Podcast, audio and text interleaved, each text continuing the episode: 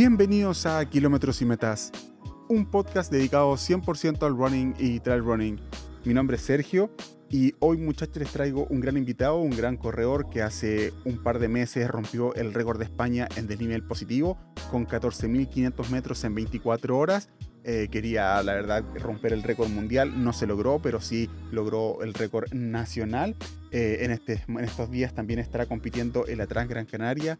Eh, así que a darle las mejores vibras, la mejor, el mejor ánimo desde ya. con ustedes, señores, Abel Carretero. Y antes de darle, darle el paso a la conversación, quiero dejar a todos invitados para que le den like al Instagram y también follow a todas las diversas plataformas en las cuales se escucha el podcast. ya saben ustedes que están eh, invitadísimo y también hay grandes corredores que han participado y que también participarán. Así que chicos, con ustedes el gran Abel Carretero. Abel, ¿cómo estás? Aquí estoy.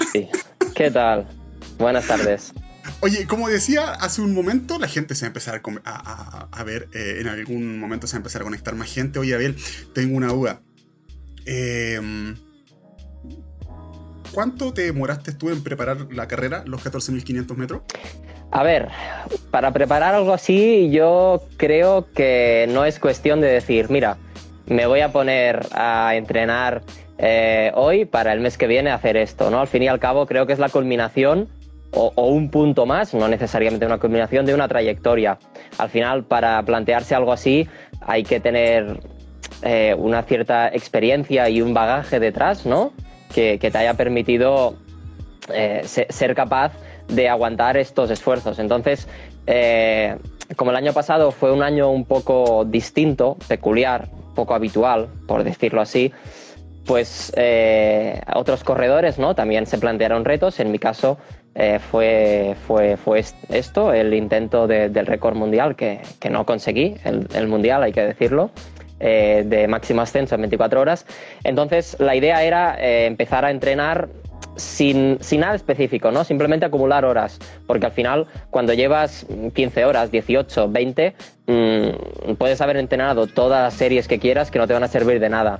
Al final es aguantar, tener fondo, eh, ser resistente y, bueno, ir, acumulando estas horas, ¿no? Entonces, la, idea era esa, entrenar para, para, poder acumular horas, estar en la montaña, sobre todo entre mayo que es cuando en, el, Estado español se, pudo volver a entrenar después del confinamiento, desde mayo hasta julio, pues entrené muchas horas básicamente estando en la montaña, ¿no? Digamos, no, no fue nada muy específico, ¿no? En el sentido de lo que entendemos entrenamiento específico para una carrera, pues como puede ser un maratón o una ultra, eh, que, estamos hablando de, de, menos horas, ¿no? Al fin y al cabo, un poco esta era la filosofía. Y, también hice, por ejemplo, aparte de, acumular muchas horas, sí que algo más específico que hice fue entrenar el aspecto psicológico. Un poco intentando simular lo que me iba a encontrar ese día. Fui muchas veces al mismo recorrido que luego hice eh, ese día, lo entrené de día, a pleno sol, lo entrené de noche, lo entrené comiendo y bebiendo mucho eh, para ver la tolerancia también a, la ingesta, que es algo muy importante. Luego ese día no me sirvió de nada, pero bueno, yo al menos lo, preparé y la intención estaba detrás. ¿eh? Y, lo que cuenta es la intención, ¿no? Que se dice en este sentido. O sea que bueno, un poco esta, esta era la filosofía, ¿no? Mm, no entrenar de decir, oye, eh, haz estas series que te van a servir. No, porque al final se trata de aguantar y, resistir eh, pues un esfuerzo de 24 horas que Ahora se dice muy rápido, ¿no? Y parece que 24 horas, pues bueno, ay, mira, no está mal, pero es algo duro, realmente es duro. Y, bueno, yo mi reto era aguantar, el, reto de mínimos, digamos, era aguantar las 24 horas. Yo con esto me daba más que satisfecho. Si las podía aguantar, sabía que tenía opciones de hacer alguno de los récords. En este caso fue pues eh, el de España, ¿no? ¿Y en qué, y en qué momento ah, el cuerpo empezó a pedir auxilio, la primera señal como decir, a ver, a ver, tú corrí 50, está ahí preparado, pero tranquilo que corrí siempre 50, 60 kilómetros. Sí, a ver, el, auxilio más grande eh, lo tuve, eh, recuerdo, por si alguien ahora no lo tiene en mente, empecé un viernes a las 10 de la mañana, ¿vale? Por lo tanto, la idea era de 10 de la mañana del viernes a 10 de la mañana, lógicamente, del sábado. Entonces, eh, ese día tuve la mala suerte, un poco la ley de Murphy, que se suele decir, ¿no? De que hizo muchísimo calor, mes de agosto. Piensas, ¿lo podrías haber hecho en otra época? Bueno, yo creía que la época más buena era el mes de agosto, más que nada porque es cuando los meses de junio y julio sobre todo tenía más tiempo para entrenar y por cuestiones también de trabajo y otras historias. Entonces, bueno, mm, también necesitaba, por ejemplo, que viniera gente a ayudarme. Y en agosto es cuando aquí se suelen hacer las vacaciones. Y claro, eh, yo tengo que contar con gente que venga a habituallarme y a, y a, estar conmigo. Entonces en agosto es cuando también les iba mejor. Mm, en este sentido no quería ser egoísta, porque si no hubiera venido gente a ayudarme, mm, vamos, ni de coña lo hubiera conseguido, eso seguro, ¿no? Entonces, como decía, el momento más crítico fue pues el viernes sobre las 8 o 9 de la noche, algo, algo antes de que, de que ya se hiciera, se, oscureciera, porque, bueno, como, como, decía, ese día hizo muchísimo calor, eh, entonces, ¿qué pasa? Yo fui bebiendo muchísimo para evitar problemas de deshidratación, porque además tengo, tengo una taxa de sudoración elevada, mm, soy de los que suda bastante, esos que se queda la camiseta pegada al cuerpo, ¿no? Que parece que salga de la ducha. Entonces, y hubo, hubo, hubo, bueno, en muchas fotos, ¿no? De ese día se ve que tengo la camiseta pegada al cuerpo como saliendo de la ducha. Entonces, sudaba tanto que bebí muchísimo. Y al beber tanto, ah. eh, pues claro, digamos que de algún modo se me hinchó el estómago. Y todo lo que iba comiendo, pues llegó a un punto en el que no lo podía asimilar. Y eso, pues sobre todo fue, ya digo, a partir de las siete y pico, 8 de la tarde, cuando ya llevaba cerca de 10 horas más o menos de esfuerzo. Entonces eh, estuve, estuve un poco, a ver, no voy a decir crítico, porque la palabra crítico mmm, eh, quizás sería exagerada, pero estuve un poco poco chunguillo, ¿no? Eh, eso que te pilla el típico bajón, ¿no? Lo que se conoce como un bajón y que todos hemos tenido en alguna carrera. Entonces, bueno, eh, fue la, clave fue bajar el ritmo, ir algo más lento, eh, pero bueno, sin prisa pero sin pausa, ¿no? Un poco, como, como se diría, así más coloquialmente, más que nada porque yo era consciente, ¿no? Luego, también recuerdo que en alguna entrevista posterior me preguntaron, ¿y cómo gestionas, ¿no? Este, este momento de bajón. Pues bueno, mm, yo la respuesta la doy un poco simple, si quieres, que es que, como ya sabía que tendría momentos de bajón, me lo tomé con filosofía. ¿No? Es decir, al final tú puedes, tú puedes estar muy preparado, pero al hacer algo así tan bestia, estar 24 horas arriba y abajo, hombre, mm, es un poco ingenuo no pensar que tendrás un bajón. Entonces, como ya lo sabía, es como, bueno, mira, ha llegado ahora, llevo tantas horas, bueno, me queda algo más de la mitad, pues oye, voy siguiendo, tiro para adelante tranquilamente, reduzco un poco el ritmo. Estuve, entonces, claro, cuando me vino el bajón, estuve, pues yo creo que no exagero si digo que un par de horas sin comer. Estuve un par de horas que no podía comer. Eh, recuerdo, me gustan mucho los dátiles, eh, porque son así mm, como tiernos, ¿no? Tienen, además tienen un gusto dulce que, y bueno, y son muy enérgicos, por supuesto. Y recuerdo que intentaba comer dátiles y me venían arcadas. Entonces, eh, bueno, cuando te comes algo, bueno, no me lo llevo a comer, cuando te pones en la boca e intentas ingerir algo y te viene una arcada, es que aún no estás preparado, ¿no? Entonces, bueno, estuve ese, par de horitas solo bebiendo, sí que es verdad que pude beber Coca-Cola, al menos, por lo tanto, una parte de azúcar eh, la podía ingerir, aunque fuera en forma líquida, por lo tanto, eso que, que gané, ¿no? Y luego a partir de aquí estaba mi nutricionista también ese día, eh, a, quien, a quien le agradezco mucho que, estuviera allí, eh, ella lo sabe. Entonces, eh, bueno, cambiamos un poco la estrategia y todo lo que había planificado de comida sólida lo, dejamos a un lado y entonces pasé a alimentarme básicamente de, de algo mucho más ah, líquido o semilíquido como es puré de patata. Entonces, eh, estuve, bueno, pues estuve las, las segundas 12 horas del reto, estuve solo alimentándome a base de puré de patata. O sea, algo, algo que, que, si me dices previamente te digo, no, no puede ser, es imposible, ¿no? Pero sí, sí, recuerdo, eh, fue muy divertido porque además mm, fue algo, esto del puré no estaba planificado, yo tenía otra planificación eh, nutricional. Lo que pasa es que uno de, uno de mis amigos que estaba, que estaba allí conmigo, eh, hubo muchos, pero uno de ellos, que, es Ricardo, un muy buen amigo, también un gran corredor, eh, eh, tenía allí la camper, tiene una camper, una furgoneta, y, tenía allí pues comida así, digamos, de esta que tienes en las campers, envasada, ¿no? Tipo latas, ah, sobres, cosas de estas. Y, recuerdo que, dijo, oye, pues yo tengo sobres de puré en la furgo, lo, lo probamos, ¿no? Entonces cogieron el hornillo y, con, y con bebida, con leche de, avena, eh, pues me hicieron, me hicieron puré. Y oye, me entró el puré de bien, que no, no, dejé, no dejé ya el puré en toda la noche hasta, hasta las 10 que terminamos, ¿no? Entonces, ya te digo, fue algo así como imprevisto, pero también un aprendizaje, ¿no? Porque al fin y al cabo, sí que por mucho que te esperes que te venga un bajón, eh, tienes que improvisar un poco, porque cuando se cierra el estómago, tú como corredor y muchas otras personas que también corren y que han hecho, pues a lo mejor carreras de, varias horas, esto es raro que te pase en un maratón, por ejemplo, pero en carreras ya de 6, 7, 8 horas en arriba, eh, es más fácil que te pase, porque al fin y al cabo son muchas horas, mucho desgaste, tienes que ingerir mucho alimento. Y bueno, a mí me pasó, entonces no estaba planificado y gracias a esto pues fue un aprendizaje, ¿no? De hecho, este verano, eh, ya, ya, te decía que yo hablo mucho, ¿eh? O sea que cuando quieras eh, preguntar algo distinto o cambiar de tema, me, me, avisas. O si alguien de los que nos está viendo también tiene alguna pregunta, por supuesto, eh, adelante, ¿no?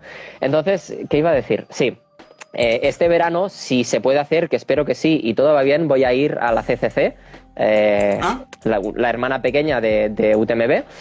Y, haciendo la broma con Ricardo, con este amigo que te digo, que, él va a correr el día antes la OCC y al día siguiente espero que me pueda habituallar. Em, le dije, le hice, en plan coña, ¿no? Pero le decía, oye, eh, ya me puede, ya puedes contar que me vas a preparar tú el puré en los habituallamientos. Porque Ah, claro, esto fue un, un súper aprendizaje. Al final, eh, un reto así, eh, ahora, ahora me quedo... Mm, mm, sí que tengo un récord, pero bueno, el récord algún día me lo va a quitar alguien. Y, no es lo más importante tener un récord. De ese día me quedo con todo lo que pude aprender, que fueron muchísimas cosas, y también con todo lo que viví como experiencia, ¿no? Con toda la gente que estaba allí conmigo haciéndome compañía. Al final, esto, esto lo he dicho siempre, desde, desde el mismo día a las 10 de la mañana que acabé, que gracias a todas esas personas eh, yo pude, pude acabar eh, mis 24 horas, si no, no hubiera terminado, segurísimo. O sea que bueno, ya ves, al fin y al cabo, eh, el deporte también es experiencia, ¿no? Es, vivir aventuras. Entonces, eh, cuando, cuando sumas, ¿no? todos estos ingredientes, mm, te queda, te queda una jornada que, bueno, yo, yo es lo que digo, no, no, no olvidaré nunca, ¿no? Lo, lo de ese día. Y incluso ahora, cuando veo cuando veo el vídeo, por ejemplo, de, resumen que, hicimos, de que dura unos 10 minutitos, pero que bueno, dice sintetizar 24 horas en 10 minutos, pero bueno, aún así se, se, puede, ¿no? Y cuando lo veo, eh, hasta, hasta me emociono ahora, ¿no? Eh, seis meses después, porque, jolín, lo pienso y fue algo súper chulo para mí. Sí, me imagino, me imagino. Pero tengo, tengo, tengo una, una curiosidad. Cuando tú me dices de mm, de la, nutricionista que te estuvieron ayudando, toda la gente que te estuvo ayudando, eh, ¿cuán, fortalecido saliste de la cabeza? Eh, porque dar vuelta constantemente ya es complejo, finalmente. Dar vueltas eh, en un mismo circuito es muy complejo porque la cabeza se empieza a sobrecargar, ¿cierto? Uno, aparte con el cansancio, empieza a tener más pensamientos de lo habitual y, y hay un punto de quiebre en donde la cabeza o sigue o te paras. ¿Cómo saliste de ahí? Sí, oye, estoy riendo porque, porque Monrasín, que es alguien muy conocido aquí, aquí en, nuestro país, no sé si tú lo conoces, Ramón Ferrer, eh, ha, nada, hecho un comentario, un comentario muy gracioso. Como yo decía, a mí se me, se me pregunta algo y yo voy, yo voy haciendo, yo voy hablando de esto, de lo otro y oye, al final Ay, en fin, muy cachondo Ramón. Por cierto, ese día, ese día Ramón, Ramón estuvo, estuvo en spot en la estación de esquí cuando, cuando yo estaba haciendo mi reto. Eh, también él fue uno de los testigos de que, bueno, eh, me pegué una sudada antológica, ¿no? Como decía antes. Entonces, o sea, lo que, o sea, disculpa, disculpa a ti el entrenador no te tiene que decir que mojís la camiseta. No, ya saliste mojado. Sí, pues prácticamente, ¿eh? demasiado, demasiado calor ese día, pero bueno, te la juegas, eh, cuando, busca, cuando preparas algo así con antelación te la tienes que jugar. Y yo dije, pues lo voy, a hacer, lo voy a hacer ese día, excepto que haya tormenta eléctrica, que es algo, por ejemplo, más mm. peligroso en la montaña, o, o algo muy, muy bestia, pues oye, se hará ese día, ¿no? Al fin y al cabo, eh, hay, hay, veces, luego vuelvo a la pregunta, eh, que no se me olvida, hay veces que, que la gente me pregunta, yo por ejemplo vivo en el Pirineo, y esto me ha pasado hoy incluso, y, estos últimos días me ha pasado. Eh, aquí hace frío, nieva. Eh, hay días que miras por la ventana, ves el termómetro y piensas, ¿y tengo que salir a entrenar? Oye, hay días que me da pereza, no voy a decir que no. Pero bueno, luego piensas, a ver, si voy a una carrera X, la que sea, y me encuentro en estas condiciones, ¿qué? ¿Me voy a quedar en la cama y voy a decir que no salgo? Pues bueno, al fin y al cabo te la juegas y cuando el tiempo es el que es, pues bueno, no lo elegimos, ¿no? Nos toca un poco, digamos. Entonces, bueno, esto, esto era, era el comentario que hacía. Respecto a la cuestión psicológica, eh, yo creo que sí que salí bastante reforzado en este aspecto. A ver, claro, yo te decía antes que lo máximo que había hecho eran, a ver, déjame pensar, 70 kilómetros. En carrera al menos, ¿eh? Hablo en carrera. Eh, fuera de carrera sí que algún día había hecho algo más, pero era más, no trekking, pero digamos que era un ritmo algo más eh, relajado. Eh, en carrera lo máximo que había hecho eran 70 kilómetros, ¿vale? Entonces, claro, yo no tengo la misma experiencia que puede tener alguien, algún ultrero más natural, ¿no? Y, claro, psicológicamente yo no sabía cómo, cómo, me iba a afectar, por así decirlo. Entonces, mmm, ya iba muy preparado. Como, como, como te decía, estuve entrenando mucho este aspecto, ¿vale? Mm, pues saliendo a entrenar muchos días eh, por el mismo recorrido, haciendo bucles, incluso a veces bucles mucho más cortos de los que yo, yo haría ese día, pues para hacer más, ¿no? Entonces, bueno, mi, mi preparación fue un poco esta, desde el punto de vista psicológico. Luego, una vez te lo encuentras, como, como me pasó a mí, sí que es verdad que a mí me sorprendió que, que, aguantara. No solo físicamente, sino también psicológicamente, porque yo no había hecho nunca algo así. Entonces, bueno, me sorprendió positivamente. ¿Y, qué pasa? Pues que yo mismo me di cuenta, ¿no? De que si haces algo con, ilusión, con, ganas, estás motivado, eh, sabes que te has preparado bien, pues oye, te costará más o te costará menos, pero, pero lo vas a hacer, ¿no? Lo, vas a lograr. Y, es, lo que, es lo que también te decía. No hice el récord del mundo. Yo desde el primer momento dije, y hay algunos vídeos publicados que, que, lo demuestran, ¿no? Yo, o, que lo testifican, por así decirlo. Yo, yo dije desde el principio, no será fácil, no estoy diciendo que yo vaya aquí a reventar, no, no, no voy a reventar nada, voy a intentarlo, sabiendo que, no será nada fácil y que, que, me voy a encontrar dificultades. Entonces, en este sentido, em, ya te digo, mm, fue un poco, no te diré una sorpresa, porque había entrenado mucho, pero sí un poco es esa sensación de decir, ostras, pues sí que puedo, ¿no? Si me lo planteo, sí que puedo. Y, y esto le ha pasado a, muchas otras personas que, también se han planteado retos, pues lo que decíamos, que, te hacen salir de tu zona de confort. Y, bueno, cuando tú te has motivado por algo, tienes ganas de hacerlo, has entrenado, pues oye, para adelante, hasta, hasta el final. Y si ese día algo no sale bien, pues oye, vuelve a salir el sol mañana, no pasa nada. Mm. Entonces, eh, aprovechando ahora que, estamos hablando de esto, voy a, voy, a, voy a hacer un. Me voy a lanzar a la piscina ahora, ¿vale? En, algo, en algo que me pasa por, la cabeza. Hay, algunas personas que, a quien ya se lo he dicho, que tengo esa intención. Eh, no es una declaración oficial, digamos, pero yo lo suelto como idea y, y, que, y que quede aquí. Ah, espero no arrepentirme, pero voy a que, quiero intentar y voy a hacerlo pronto. No sé si este año o el año que viene, a ver también este año cómo va la cuestión de la pandemia, porque claro, en 2020 era la excusa perfecta porque durante muchos meses no hubo competiciones apenas. Eh, entonces, mm, quiero intentar también las 24 horas en pista, y lo digo aquí. Ah. Lo, voy a hacer. Lo voy a hacer no sé cuándo, pero lo intentaré. no creo que pueda, que pueda aspirar a batir el récord del mundo en este caso, porque estamos hablando de algo más de 300 kilómetros. Pero bueno, como digo, bueno, voy a, voy a intentarlo. Me, me, motiva también. Sé que va a ser aún más duro, ¿eh? Estoy seguro de que va a ser todavía más duro. Pero me motiva a intentar las 24 horas en pista. Y además, bueno, aunque sea corredor de montaña, correr en llano nunca se me ha dado mal. No es que sea eh, un corredor súper rápido, pero tampoco se me da mal, creo. Entonces, bueno, es... Oye, me llama la atención, ¿qué te voy a decir? Y cuando alguien se plantea un reto, eh, pues lo que te decía, ganas, actitud y pa'lante. Si sale bien, pues oye, una fiesta que montamos de la leche. Y si sale mal, pues oye, con la cabeza bien alta, porque al fin y al cabo las cosas hay que intentarlas. Mm, así lo veo, ¿no? Y, no, es, no es un fracaso para nada cuando algo no sale como lo tenías previsto porque si no lo intentas, pues bueno, seguro que nunca lo vas a saber cómo sale. O sea, finalmente, finalmente la vida es una aventura ya levantarse, ya levantarse en la mañana es una aventura interesante en la vida. Oh, se quedó un poco pegado. Em, a ver, esperemos que se reconecte.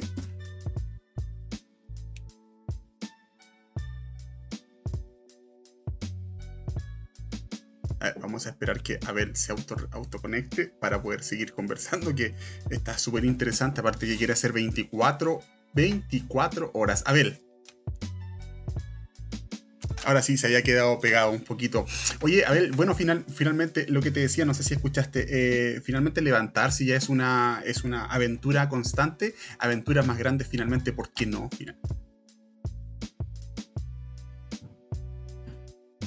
¿Me perdiste?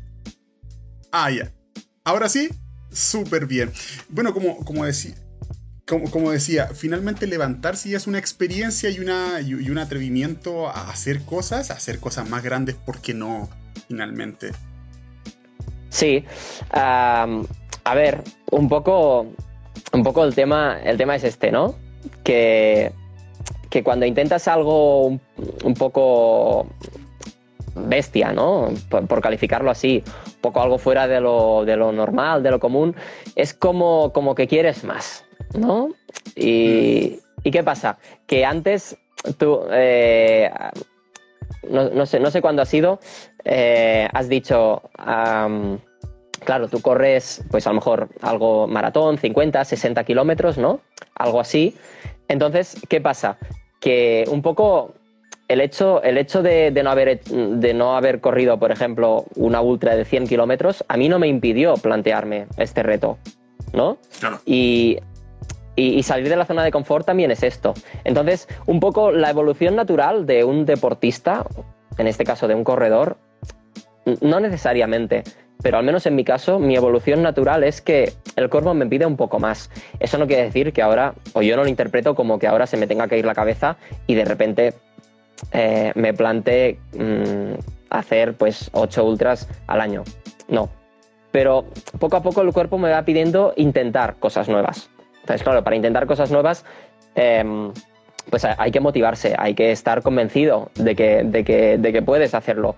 Em, a lo mejor, eh, seguramente, el ritmo que puedo llevar ahora mismo eh, en un maratón no lo puedo llevar en una, en una carrera de 100 kilómetros. O al menos no en la primera pero a lo mejor en la cuarta sí que podré, o en la quinta, si lo he entrenado y lo he preparado mucho más. Entonces, un poco la, idea es esta, ¿no? Que, que, cuando, cuando tú mm, te planteas objetivos, te planteas retos, mm, seas capaz de, plantearlo siempre desde, desde un lado em, positivo, por así decirlo, ¿no? Y desde una visión de, oye, mm, yo lo voy a intentar. Por ejemplo, mira, en 2019, precisamente, tengo un poco, un poco la espina clavada, no te voy a decir que no. En 2019 me tuve que retirar, por ejemplo, de Ultra Pirineu, una, una carrera también súper conocida y una de las grandes ultras que, que tenemos aquí. Por cierto, hago un inciso, vaya cachondeíto que tienen aquí montado eh, esta, esta gente, ¿eh? No, a mí ya me gusta, ¿eh? Pero no veas. Eh, nada, cierro, cierro inciso. Em, pues me tuve, me tuve que retirar, ¿no? Ese, ese día en, en Ultra Pirineu y me dio un poco de rabia. Yo quería intentar, era mi primera ultra, son 95 kilómetros, ¿vale? Con algo más de 6.000 positivos, o sea que bueno, ya es, ya es algo exigente.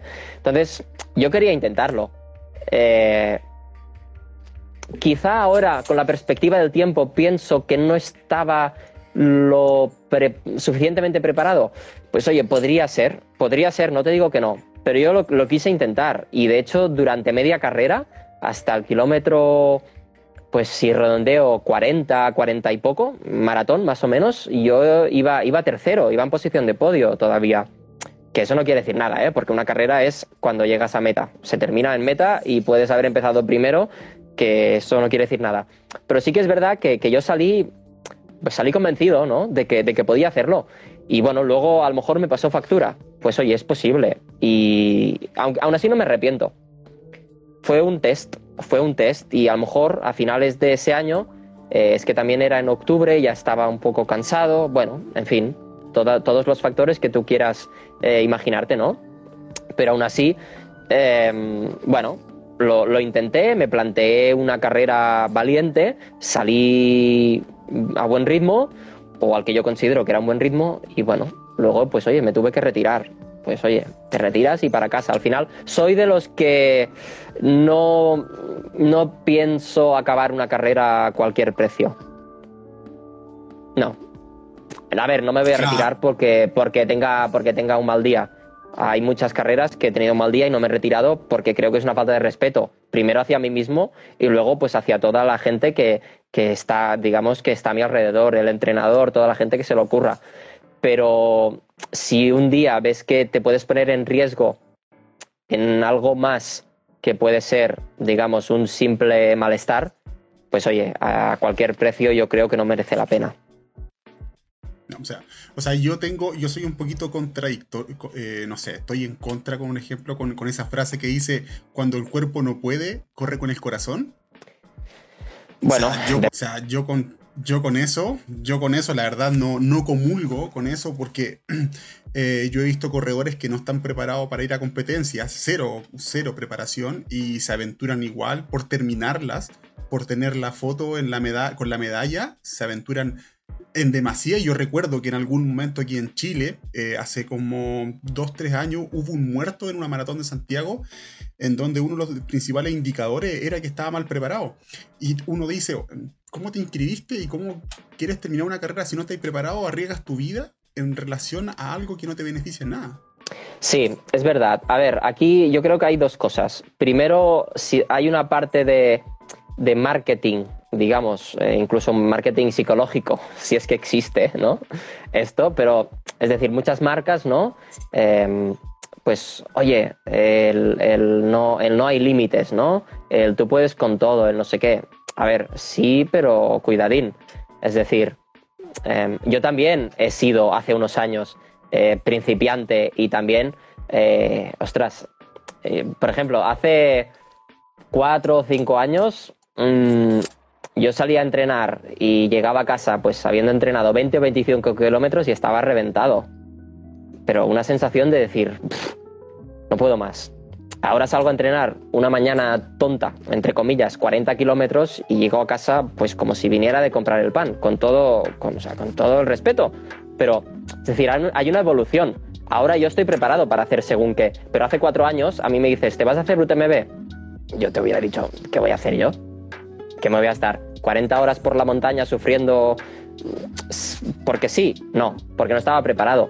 También uno tiene que ser consciente de si está preparado o no. También, también hay carreras, por ejemplo, que son bastante exigentes con los puntos de corte. Eso también a veces me parece bien.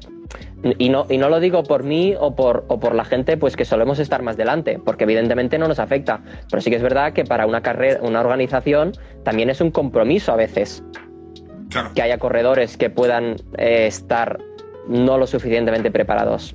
Eso, no, eso no, no, exime que cada uno tenga su propia responsabilidad. Claro que no. Pero yo creo que también hay que ponerse un poco ¿no? en el papel de, de las carreras y de los organizadores. Entonces, bueno, mm. eh, yo he seguido una evolución, la mayoría de corredores hemos seguido una evolución Y a veces, pues es eso que dices tú, ¿no? El correr con el corazón, a ver, correr con el corazón es una frase muy bonita, pero hay que ir con cuidado, porque eso, quiere, eso no quiere decir que se pueda hacer todo y como te decía antes, a cualquier precio. Al menos esta, esta es mi visión. Y, ya te digo, yo mismo me ha pasado. Mucha, la, gente que me conoce bien sabe que yo hasta hace relativamente poco, un par de años, no me hubiera planteado hacer una ultra. Porque el, el cuerpo no me lo pedía y no estaba preparado.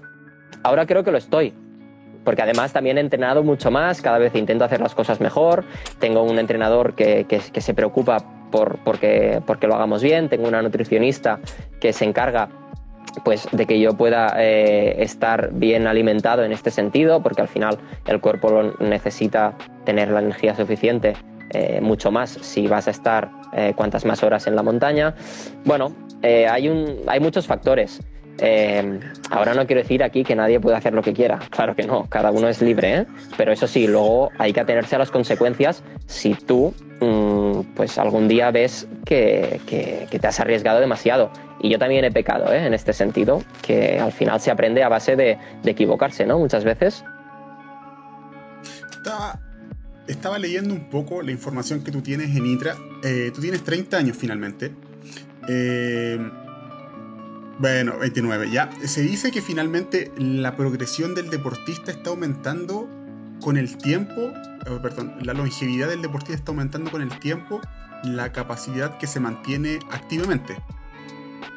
No sé si me sigue la idea. ¿Por qué digo esto? Por ejemplo, con, jugadores o con deportistas muy famosos, Cristiano Ronaldo que tiene más de 34, 35 años, eh, el basquetbolista estadounidense, eh, no me acuerdo el nombre, estuve hablando todo el día con él ahora, tiene prácticamente casi 40. Eh, Tom Brady, el, el futbolista americano, tiene más de 40. Y todos están diciendo que uno puede durar mucho más con el tiempo. En tu caso tienes 30 ¿cuál es tu progresión que quieres tener de aquí a unos, no sé, 10 años más, si se puede decir? Ah, a ver, em, por ejemplo, mm, alguien que me viene a la cabeza de entrada, eh, la primera persona en, casos de corredores de montaña que me viene a la cabeza es Stoffel Castañé. Es un, corredor de, primera, de primera línea mundial, ha ganado algunas de las mejores carreras del mundo. Eh, ahora no te sé decir cuántos tiene, pero creo que 45 seguro que los tiene, incluso algo más debe tener. Y el tío todavía sigue... A ver, no, no creo que esté igual de fuerte que a lo mejor hace 4 o 5 años, pero el tío todavía se cepilla, por así decirlo, a muchos corredores eh, mucho más jóvenes eh, y, a mí, eh, posiblemente. Tiene 49. Pues mira, fíjate, 49. Entonces, hay otros corredores, por ejemplo, Luis Alberto Hernando, ¿no? También un referente aquí en, bueno, a nivel mundial, ¿eh? aunque es, es, es, español, pero bueno, es un referente a nivel mundial. Tiene 43, 4 puede ser que tenga. Eh, luego hay otros, otros corredores que también se acercan a los 40 o que ya los tienen cumplidos. Eh, es el caso de Eduardo Hernández, que nos está siguiendo, por lo que veo, y, que, ya es, y que ya es veterano, un buen, un buen colega, eh, que también está súper fuerte. Al final, em, si tú te cuidas y, haces las cosas bien, también, bueno, Kilian es un poco excepción en, en, casi todo, pero Kilian cuántos años hace que está en la élite al máximo nivel, ganándolo todo que dirás, bueno, Kilian es un privilegiado, sí, sí lo es, pero seguramente si no hiciera las cosas bien y no se cuidara bien, eh, no creo que pudiera aguantar tantos años. Eh, aún es joven, ¿eh? Kilian debe tener 32, algo más que yo, o 33. Quiero decir que en este sentido, eh, cuidándote se puede. En mi caso, yo empecé algo más en serio a entrenar, lo comentábamos antes de Mira, también nos comentan por aquí Miguel Eras, ciertamente. Miguel, Eras, también es un referente.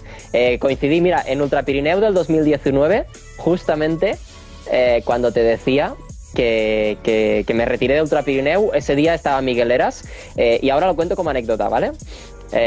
yo lo, comenté luego con, varias, con varios amigos. Mm, ese día estaba Miguel Eras también, además Ultra Pirineo es una de sus carreras que es una de las carreras que, que, mejor se le da a Miguel Eras y, tiene varias victorias y tiene tiempazos espectaculares, casi iguales que Killian, ¿no? Entonces, eh, ese día estaba, se tuvo que retirar también, ¿eh? Mm, al final, pero bueno, mm, eso no quita el mérito que tiene. Eh, y, salimos, salimos de, de, de Vaga, ¿vale? Y bueno, nada, justo salir del pueblo, al cabo de un kilómetro ya empiezas la subida hacia el New de la Liga, que son pues 2.000 positivos eh, casi consecutivos, sin parar. Entonces, eh, bueno, yo salía bien, a un ritmo cómodo, como te dije, valiente, pero sin, sin pasarme de rosca. Y, y, bueno, y había un, chavalín, como quien dice, ¿no? Algo mayor, pero un chavalín que era Miguel Eras, todo vestido de Salomón, eh, que, bueno, se pone delante justo al empezar la, subida. Y oye, nadie, nadie, nadie tuvo pelotas de seguirlo. Así te lo digo. Nadie le pudo seguir. Yo me quedé flipado. Y además subía con una facilidad. Entonces, mm, ahora, bueno, como ha salido el comentario de Miguel Eras, quería, quería hacer esta reflexión, porque además luego lo, estuve comentando con, varias personas. Me, quedé flipado de, cómo subía Miguel Eras. Eh, es, bueno, es un referente también. Pero, pero por eso te digo, ¿tú cómo te ves tú en 10 años más? Porque yo he conversado con corredores que dicen, que dicen, no, mira, yo quiero mantenerme corriendo, no sé, 40, 50 kilómetros y en algún momento eh, me gustaría estar corriendo en carreras de aventura, carreras, por ejemplo, las del Sahara, las que se hacen en Centroamérica, aquí en, en Sudamérica, en Asia. A eso me refiero, ¿cómo te ves tú en un tiempo más que finalmente uno tiene que decir, a ver, detrás mío están naciendo constantemente nuevos corredores y yo también quiero tener nuevas experiencias. Porque como lo conversamos nuevamente, eh, el trail está avanzando constantemente y tú, aunque tú puede que te, consideres profesional, semiprofesional, en algún momento tu, tu apertura de mente va a ser mucho más amplia y tal vez tú desde ya ya estás pensando en buscar otro nicho. Sí, a ver, aquí hay, hay un par de cosas. Eh, primero, eh, bueno, volvemos al tema, eh, que me había ido por las, por las ramas, como te decía. Suerte, suerte que eres un, buen moderador también y, vuelves a, me vuelves al cauce. Em, a ver, yo, para empezar, lo pienso desde, desde hace ya bastante tiempo y, y, mis amigos más cercanos lo hemos hablado muchas veces. Yo compito porque me gusta, ¿vale? Me gusta el deporte. Como base, digamos, me gusta el deporte, ¿vale? Entonces, eh, la competición, digamos que es eh, algo más que va más allá de simplemente gustarte el deporte, ¿no? Si a quien le gusta el deporte sale a correr, eh, pues a lo mejor sin reloj y sin entrenador y porque le apetece y cuando se cansa vuelve a casa, los que competimos pues salimos mm, con planificación, con las cosas más, más claras, ¿no? Digamos. Entonces, eh, me gusta, aparte del deporte, pues me gusta competir. Entonces, respecto a la competición, yo como, como digo muchas veces, voy a estar compitiendo al nivel más o menos alto que pueda hasta que esté motivado. Para mí, eh, quien compite es porque le gusta y porque le motiva.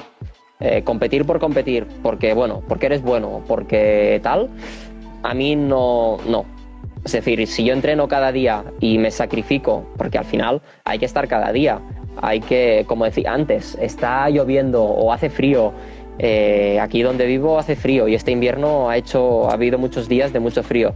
Pues oye me ha motivado eh, el competir y el prepararme para por ejemplo Transgran Canaria que es la semana que viene pues yo he salido cada día cuando tocaba y he cumplido porque hay esa motivación. Entonces el día que no me motive competir no competiré o iré a una carrera mm, sin ninguna pretensión.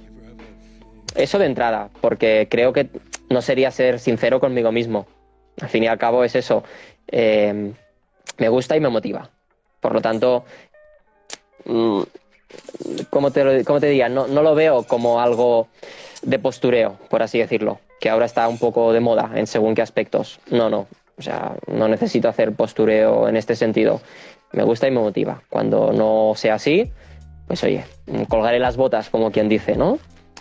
Eh, hay muchos deportistas que, se han retirado de lo que es la alta competición, pero no dejan el deporte, por supuesto, porque lo que les gusta es el deporte y lo que les llevó a esa alta competición fue el deporte. Entonces, eh, yo lo veo así. Esto por un lado. Entonces, por el otro, eh, si haces las cosas bien, te cuidas y un poco lo que decíamos antes, ¿no? De Kilian, Luis Alberto, todas, esta todas estas personas que son referentes, yo creo que pues dentro de 10 años, ojalá pueda estar eh, como están ellos ahora, ¿no? O, a un nivel eh, similar al que tengo ahora, o incluso mejor, porque al final la motivación es esa, ¿no? También el, competir, pero el, competir contigo mismo antes que competir contra los demás. Ver que cada día eres un poco mejor, un poco más rápido, que cada día aguantas un poquito más. Eh, y esto me, gusta en, mi caso, ¿no? Eh, y muchas veces lo hago con algunos colegas que llego de casa, llego a casa de entrenar y, y les digo, oye, Hoy he repetido el recorrido del otro día y he estado dos minutos menos y no tengo la sensación de haberme esforzado tanto, ¿no? Esto es lo que me motiva. Es decir, ostras, hoy he ido más rápido que ayer. Estoy mejorando, estoy haciendo las cosas bien. Entonces, es un poco eh, todo, todo este pez que se, que se muerde la cola, ¿no? Un poco, mm, pero en el buen sentido, ¿no? De que, de que cuando, cuando, vas, cuando vas llegando, cuando vas viendo, oye, pues si haces las cosas bien, vas mejor, cada vez tal. Y luego cuando, cuando estás en, en, buena condición física y vas a competir contra los demás y ves, pues oye, que, que, te satisface, ¿no? El ver, el ver que te lo has currado, al final no es creerse mejor que nadie, porque al fin y al cabo corremos en unas condiciones determinadas eh, y un día determinado. Eh, hoy yo gano a este, pero mañana me ganará él a mí, o al revés. Entonces, no es creerse mejor que, que nadie, sino simplemente ver pues que tú has hecho las cosas bien hechas y que ese día eh, has llegado al 100%, lo has dado todo y te ha salido bien. Igual que te puede haber salido mal en otras, en otras circunstancias, como, como algún ejemplo que he puesto. Entonces, bueno, pues es eso, ¿no? Yo confío ir siguiendo, ir mejorando de, la mano de, mi entrenador, de mi nutricionista, de, un equipo que tengo, que tengo alrededor, que me cuida, que me mima y que, bueno, confío eso, que, que pueda, que pueda, que se pueden hacer las cosas bien. Y dentro de 10 años, pues oye, yo no, no, no soy muy de hacer previsiones a, largo plazo, pero bueno, yo, yo, te invito a que dentro de 10 años podamos hacer otra vez un, un live de estos, ¿vale? Eh, y me digas, Abel, ¿te acuerdas en 2021 que me dijiste tal? Pues, oye, no, estaría mal, ¿no? Entonces, bueno, desde el punto de vista deportivo, ya digo, la idea es intentar mantenerme, eh, bueno, pues en el máximo nivel que pueda eh, durante, durante tiempo, el máximo que pueda y mientras esté motivado. Eso por supuesto. O sea, lo planteo finalmente porque la vida pasa súper rápida. súper rápida. Es una cosa. Es una cosa descabellada lo rápido que pasa la vida. O sea, imagínate que hace un año atrás, en España, creo que ayer, hace un año atrás, era el primer muerto del coronavirus. O sea, y uno. para uno es como abrir la cortina y decir, pasó un año pasó un año, ¿cachai? Y por eso te lo pregunto. Ahora, ahora bien, ya que tú me dices que siempre hay correo, uno quiere estar siempre en, el mejor nivel, eh, ¿cuáles son las mayores frustraciones que te ha llevado este deporte? Mm, a ver, no sé si hablar de frustración es un poco exagerado, pero sí que, mira, por ejemplo, la última, la última carrera que hice, ah, no sé si fue frustración, pero, pero acabé con un, con un sabor de boca algo amargo, porque fue en, Ibiza, ¿vale? Eh, era el campeonato de España por federaciones. Yo iba con la Federación Catalana, ¿vale? Como, como miembro del equipo. Y bueno, íbamos un grupito de corredores y nos perdimos. ¿eh? En mitad de la carrera nos perdimos. Había un punto que pues, mm, para mí no, a lo mejor no estaba muy bien marcado o en todo caso nosotros no, no lo vimos bien y no nos dimos cuenta. Y me perdí y bueno, un poco más adelante se ve que la, hacía un bucle, el circuito volvía, volvía a cruzarse y había cintas del, del bucle, no, no, de, no de nuestro recorrido que, que, habíamos recortado, pero bueno, al ver cintas, pues oye, tiramos, tiramos. Y claro, luego nos dimos cuenta cuando llegamos al habituallamiento que, que habíamos recortado y nos descalificaron, claro ese día, pues oye, acabé, acabé un poco pues rayado, que se dice, porque estaba, creo que estaba haciendo una buena carrera, había entrenado mucho em, y claro, me hizo, me hizo mucha rabia porque, porque me descalificaron y no pude puntuar para, el equipo. Al final, en este caso, eh, fue rabia no por mí, sino rabia por el equipo, porque, porque habían confiado en mí, para, para intentar pues eh, hacerlo lo mejor posible. Y yo, aunque no fuera culpa mía directamente, pues yo me sentí mal. Porque, bueno, mm, es lo que te digo, no sé si es una frustración, pero eso. Entonces, claro, hay otras carreras, por ejemplo, lo que te decía, eh, Ultra Pirineo, no tanto, pero Transvulcania. En 2019 también estuve en Transvulcania, otra carrera súper eh, bonita que la recomiendo mucho, es un carrerón Transvulcania y además La Palma es una isla espectacular. Eh, ese día me tuve que retirar también porque unas semanas previas tuve un problema físico eh, derivado de una caída. Estuve, estuve con, un, con un derrame en la rodilla, un derrame de estos eh, sinovial, creo que se llama. Entonces estuve con la rodilla hinchada eh, a lo mejor dos o tres semanas que no podía correr, solo hice un poco de bici. ¿Sabes eso que ves que pasan los días, no? Lo que tú decías, la vida pasa rápido, pues cuando tienes algo en mente todavía pasa más, ¿no?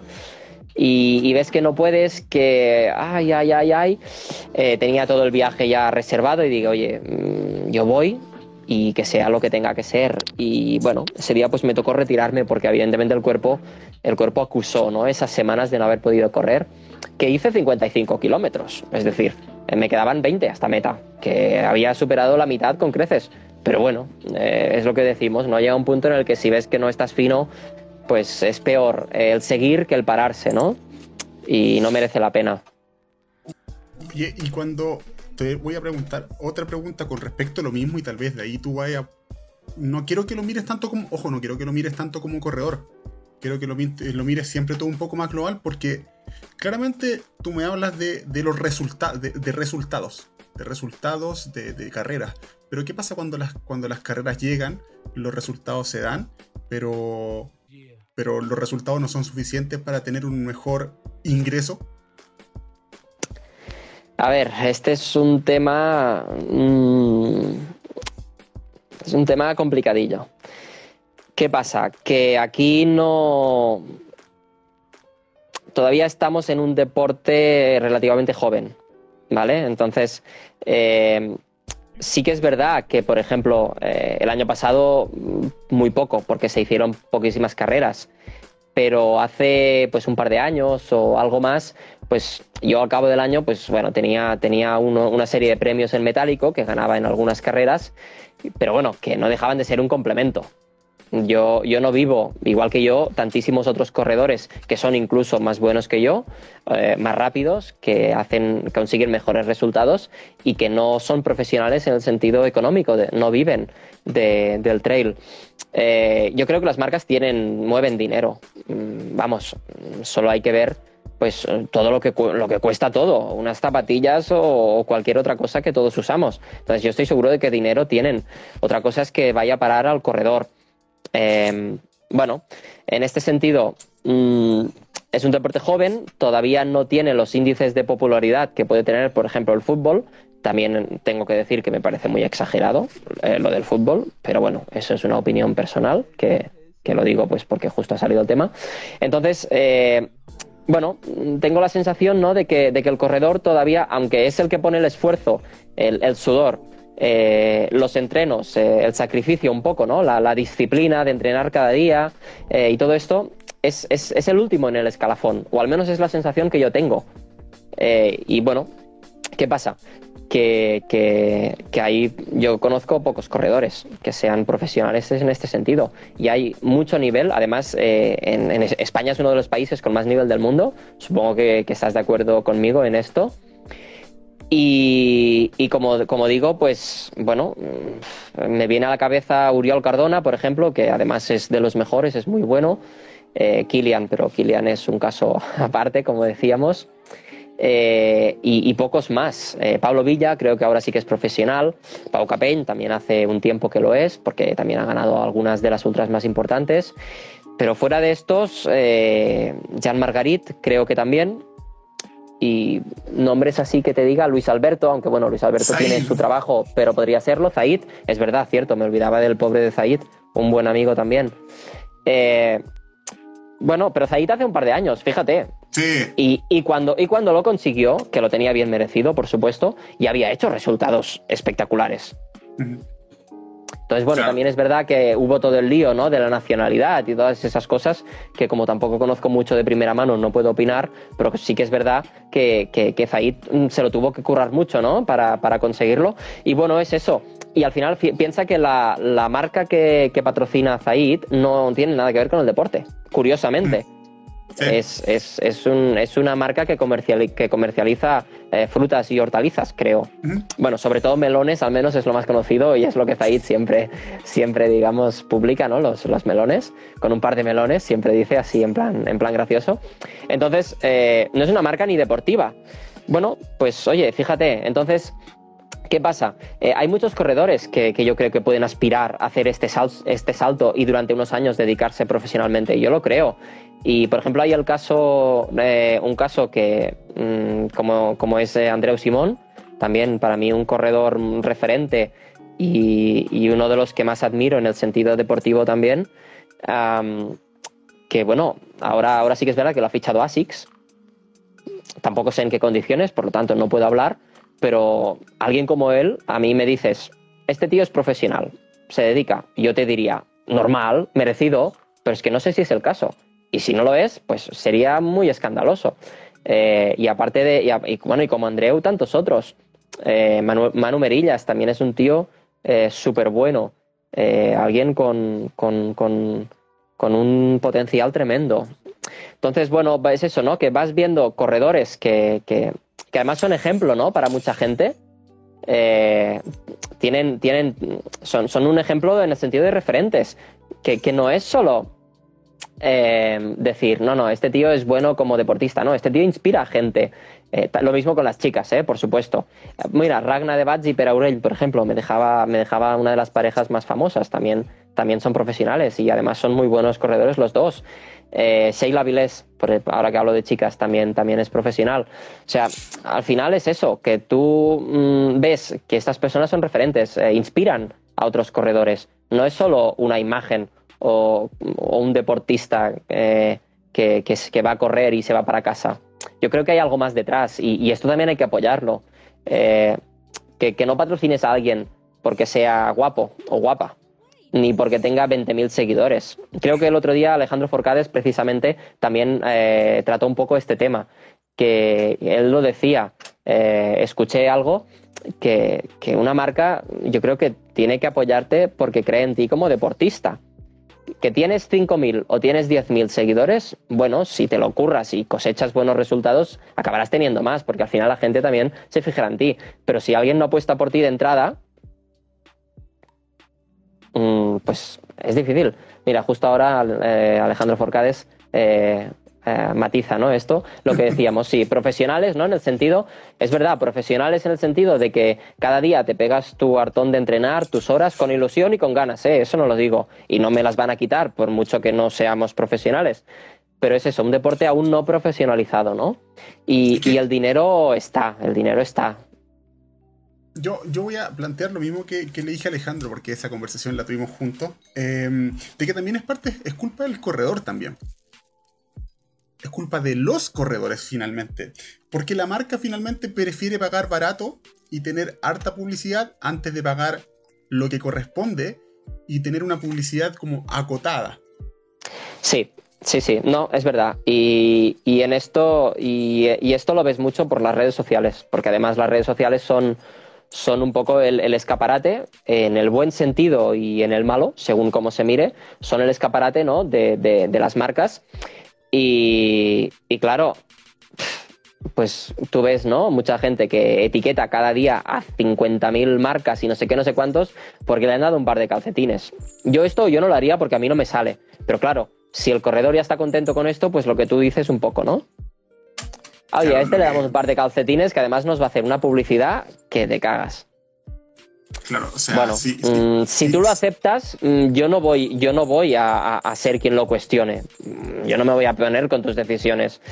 Pero claro, sí que es un poco culpa también eh, nuestra de los corredores a veces, ¿no? Que un poco eh, con las migajas, que ahora comenta Edu, por ejemplo, eh, te dan un poco las migajas y, claro, como no, si, si, no te dan la, la barra entera, pues a ti te da igual. Con eso ya puedes comer un poco.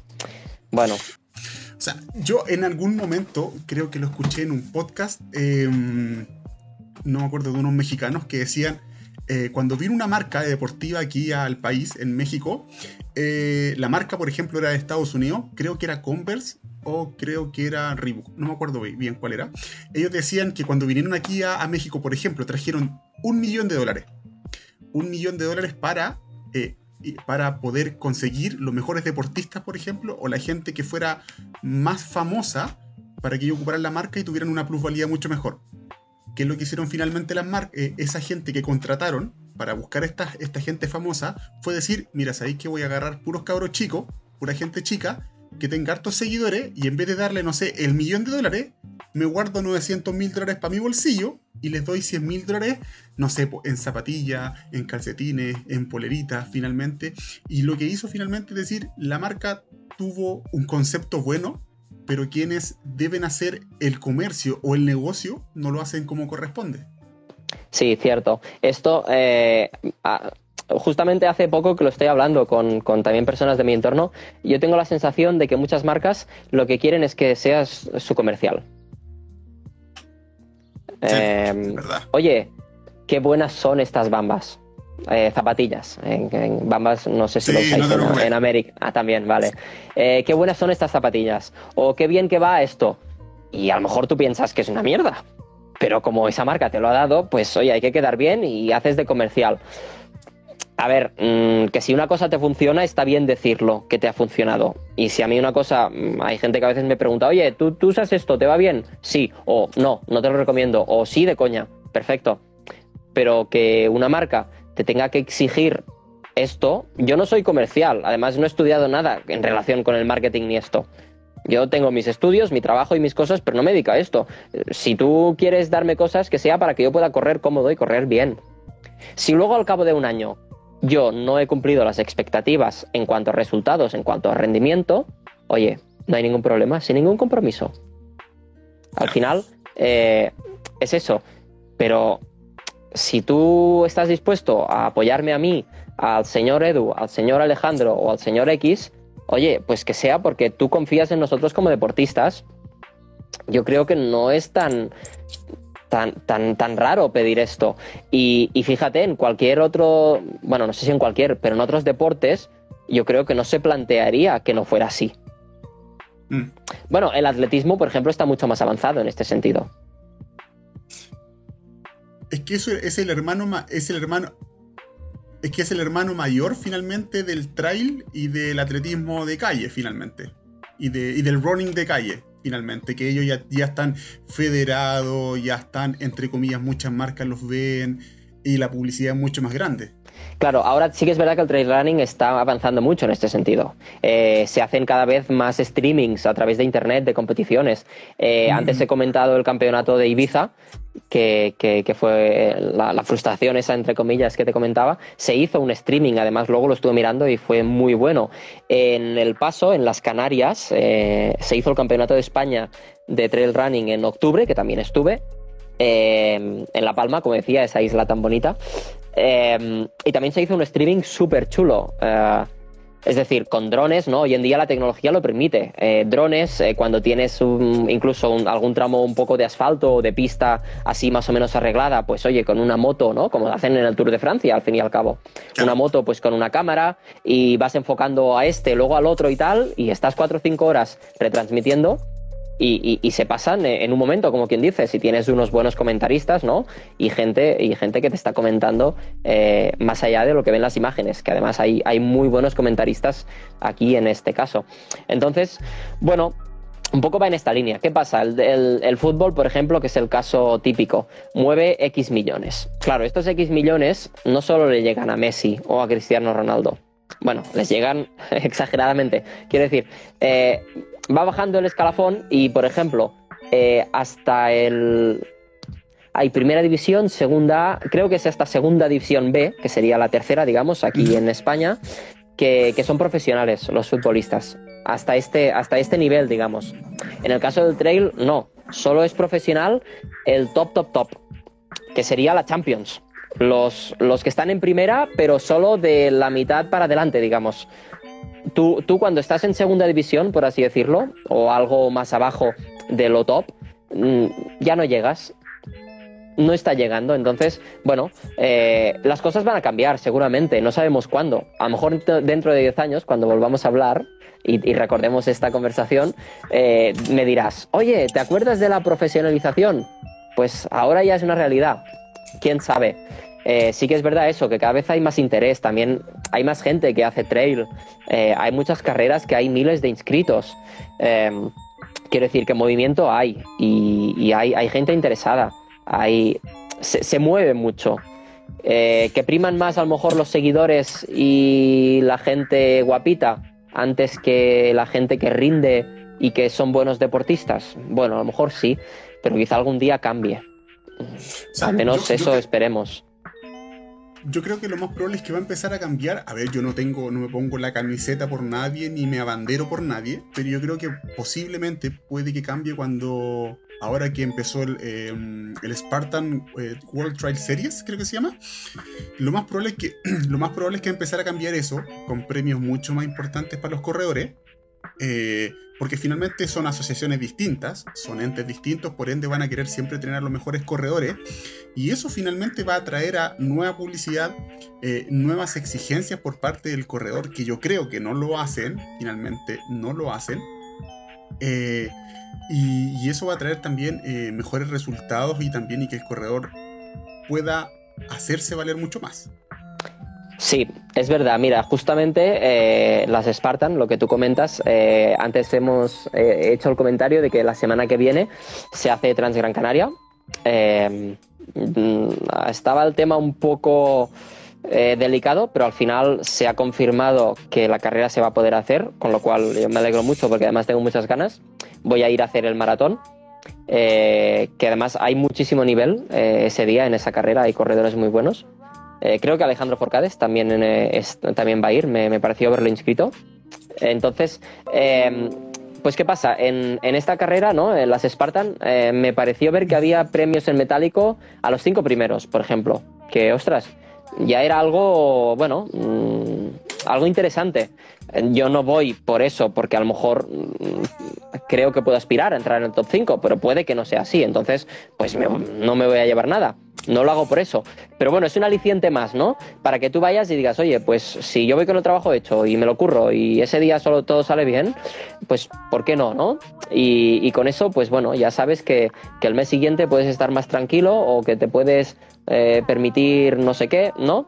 Eh, o bueno, simplemente pues para, ahorrar algo, que, tu esfuerzo tenga una recompensa, ¿no? Porque al fin y al cabo todos tenemos que vivir, todos, todos tenemos que pagar las facturas, las hipotecas o lo que cada uno tenga, ¿no? Y, bueno, a ver, a ver qué pasa con las Spartan. También es verdad que hay eh, la ISF, por ejemplo, que organiza la, Copa de Skyrunning, que en general suele tener premios económicos eh, más o menos interesantes. Eh, este año no estoy seguro de ello, pero bueno, confío que de cara al año que viene, también es verdad que este año mm, todavía hay un poco de incertidumbre, ¿no? Pero bueno, confío que de cara al año que viene pues vuelva a implementar estos premios más suculentos. También eh, FEDME, por ejemplo, la Federación Española de, Montaña, también ha, implementado en los últimos años premios económicos. Eh, también la RCA, en la sección de trail running de la Federación de Atletismo. ¿La Salomon? ¿Salomon Trail Series también? Correcto, sí, sí, por supuesto, sí, sí. No, no, eh, y además premios importantes. Pero claro, eso estamos hablando de que hay que ser muy, muy, muy bueno ya para, poder llevarte esos premios. ¿Sabes qué? Estamos hablando de un tema que tal vez para, la gente común y corriente que le gusta hablar constantemente de los logros, de las metas, de que, hey, él se subió al podio, él corrió 14.500 metros positivos, eh, es súper entretenido porque uno habla solamente de, los logros, pero uno no ve detrás las cargas que tiene el corredor para poder llegar a eso, ni lo que tiene que sufrir para llegar a fin de mes, finalmente de una forma aceptable eh, sabiendo que por mucho que se machaque, no llegan nuevamente los resultados, no los resultados, sino el valor que vale uno. Y esto es súper importante lo que me estás diciendo, porque eres un corredor que tiene súper buenos resultados y, tú de primera mano puedes decir que sabéis que no, no, no. Bueno, a ver. Mm, yo, yo, no voy a negar, y, por ejemplo esto, ahora esto que voy a decir ahora me recuerda también un poco a, lo que muchas veces dice también un corredor también muy bueno granadino, que es Mario Olmedo, que, que muchas veces él lo dice en algunas entrevistas y, publicaciones que ha hecho, que él querría llegar a ser un corredor profesional, por ejemplo. Y yo no niego que a mí, si tuviera la oportunidad, me gustaría durante a lo mejor un par o tres o cuatro de años. También depende de mi rendimiento, porque si un año me dicen, oye, venga, este año no te preocupes por nada, y, rindo fatal, pues a lo mejor es que no me lo merezco. Pero bueno, mm. si el rendimiento fuera bueno, no digo, no niego eh, que me gustara, pero bueno, yo también tengo la suerte de que estoy a gusto con mi trabajo, que, que, tengo, tengo la suerte de tener un trabajo flexible, que trabajo desde casa, que vivo en la montaña, tengo una calidad de vida buena y en este sentido yo lo valoro mucho. Eh, tendría, tendría, eh, en mi caso al menos, tendría que ser una oferta muy, muy buena para decir, sí, sí, dejo de trabajar y me dedico solo a entrenar. Al final, ser profesional no es entrenar más, es vivir mejor y descansar más. Claro. Porque entrenar más, es decir, si tú tienes que entrenar hoy, hoy no, porque este fin de semana he, hecho, he cargado bastante, pero no sé si es mañana o el miércoles, tengo entre una cosa y la otra pues tres horas de entreno. Yo las tres horas de entreno las voy a sacar igual, me dedique o no a correr. El tema es que luego el resto del día a lo mejor no puedo descansar igual de bien. No puedo eh, a lo mejor eh, cuidarme tantos aspectos como el, fisio eh, cada semana o cada X, o ir aquí, ir allá, mm, vivir más relajado, que al final es lo que aumenta el rendimiento, ¿no? Pero bueno, ya digo, mm, es, es, ir, es ir exigiendo un poco más, ¿no? También, y que tú el día que vas a una carrera X, la que sea, y ganas o haces un gran papel, eh, una carrera que se entiende pues, pues que haya nivel, ¿no? Y que tenga un mérito el resultado, porque al final no, no quiero quitar mérito, pero hay que contextualizarlo. Y eso es un hecho. No es lo mismo ir a Chamonix eh, y hacer un top 10 en cualquier carrera, pues que ganar la carrera de tu pueblo. Con todo el respeto, pero no es lo mismo. Entonces, si tú ese día has demostrado que, vales, que entrenas y lo que tú dices, ¿no? Que detrás hay un sacrificio, un entreno, hay una disciplina. Yo creo que una de las palabras más importantes es la disciplina. Pues, oye, eso tiene un valor. Y si alguien lo quiere premiar, pues yo creo que encantado. Y si un corredor se lo merece, oye, adelante. Eh, ya veremos, ¿eh? el, tiempo, el tiempo dirá pues, pues qué pasa o qué, o qué deja de pasar en este sentido. Oye, hablemos un poquito de, tu resultado, porque estoy viendo que, como tú me dices, vas a participar en la Taras Gran Canaria y el año pasado también participaste, o el antepasado, la verdad. 19. Em, ahí participaste en los 34, 33 kilómetros. Correcto, correcto. Eh, eh, hice, hice, hice podio ese día, hice tercero. Sí, tercero. ¿Cómo, cómo, cómo esperas estar, estar para esta carrera? ¿Para qué se te viene? Esta es la, pregunta trampa. No, no, trampa no, pero. A ver, em, yo creo que, soy en este sentido una persona bastante sincera, en el sentido de que cuando, por ejemplo, en mis publicaciones de, Instagram, sobre todo, que es la red en la que soy más activo, yo cuando a veces voy a una carrera X y si, si creo que voy a ganar, o, voy a salir a ganar, no, no, voy a ganar de decir, esta carrera la gano, sino voy a salir para intentar ganarla, yo lo digo. A lo mejor hay veces que algunas personas lo interpretan como este tío es un chulo. Pues oye, no, no. Lo que pasa es que yo no me escondo. Si creo que estoy capacitado para ir a ganarla, lo voy a decir. Entonces, en el caso de Transgran Canaria, eh, con el nivel que hay, mm, no creo que pueda ganarla. Pero he entrenado muy bien y, mucho estas últimas semanas con, mi entrenador, con Rafa Flores y yo creo que, por ejemplo, colarme en un top 5 o por ahí, yo, yo creo que, puedo hacerlo. Me, conozco la carrera, bueno, al menos la última parte, que es compartida con, el, con, la, de, con la de 30 kilómetros, a partir de no sé qué punto exacto, eh, Yerba Huerto creo que es, el, recorrido es el mismo, porque todas las carreras convergen eh, en, la misma meta y digamos que vas sumando la distancia eh, al revés, ¿no? Por así decirlo, desde meta hacia atrás y el recorrido es el mismo. Entonces, em, bueno, yo es, eso que te digo, no, no me escondo, no me escondo. Mm, yo siempre salgo a, dar lo mejor que pueda.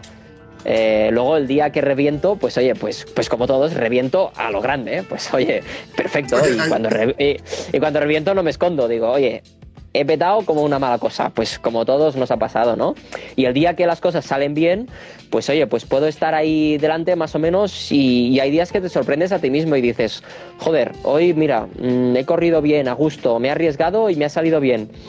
Bueno, y, al final entrenamos para esto, entrenamos para que llegue el día de la carrera y, puedas salir a jugártela.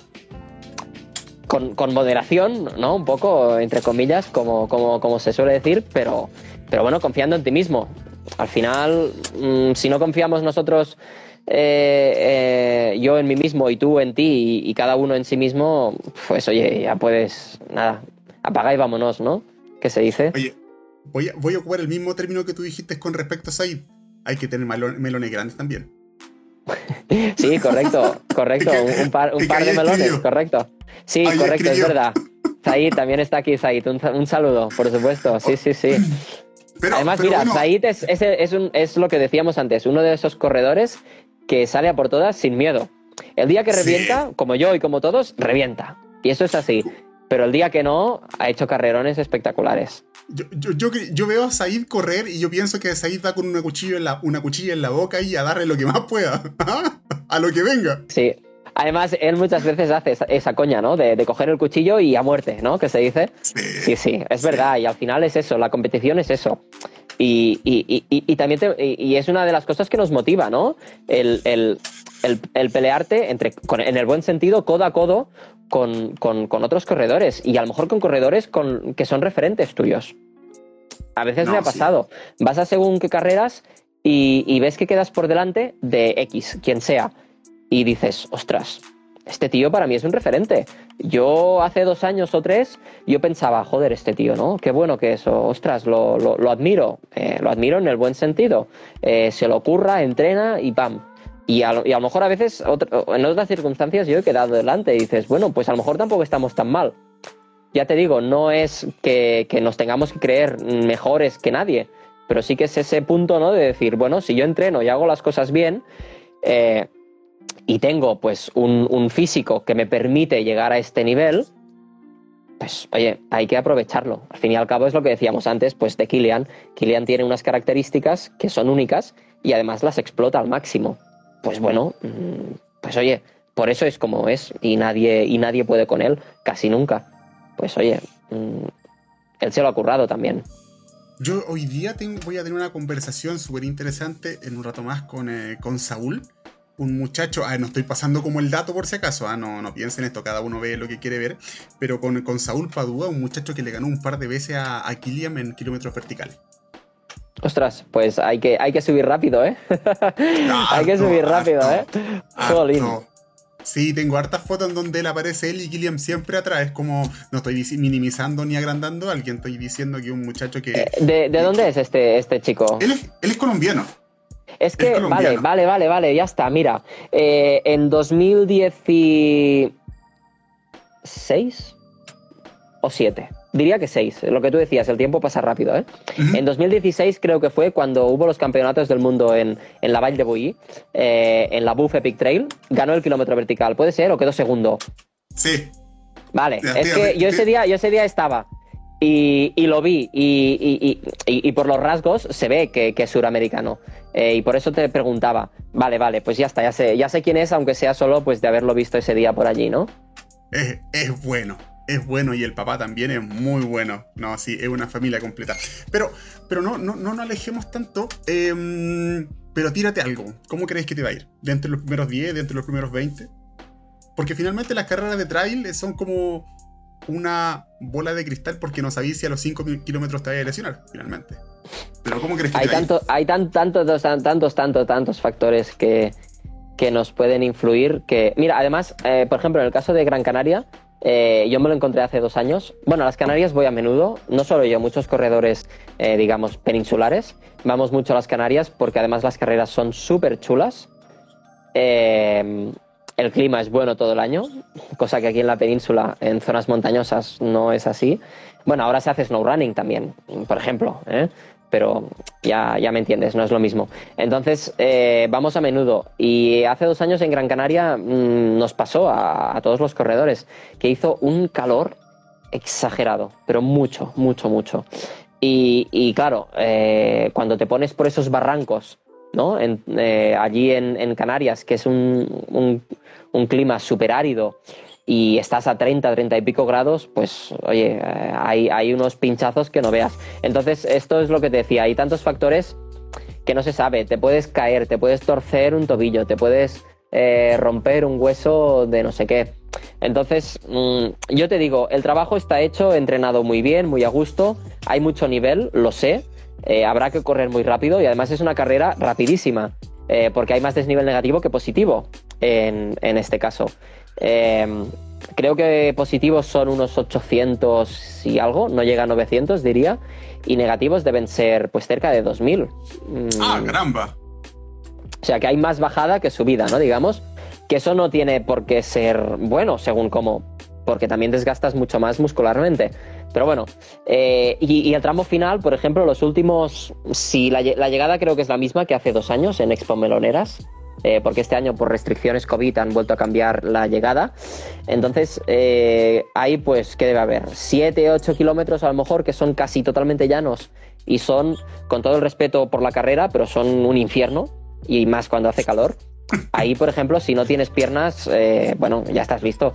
Y, lo recuerdo, hace dos años eh, llegué a ir quinto o sexto, por ejemplo, arriba en la montaña, en un punto determinado, y a base de, ir pues a un ritmo constante, ¿no? Aguantando, aguantando, aguantando, mm, me colé tercero y, y, les saqué minutos, ¿eh? Al final a los de detrás, que habían ido delante mío durante un buen rato.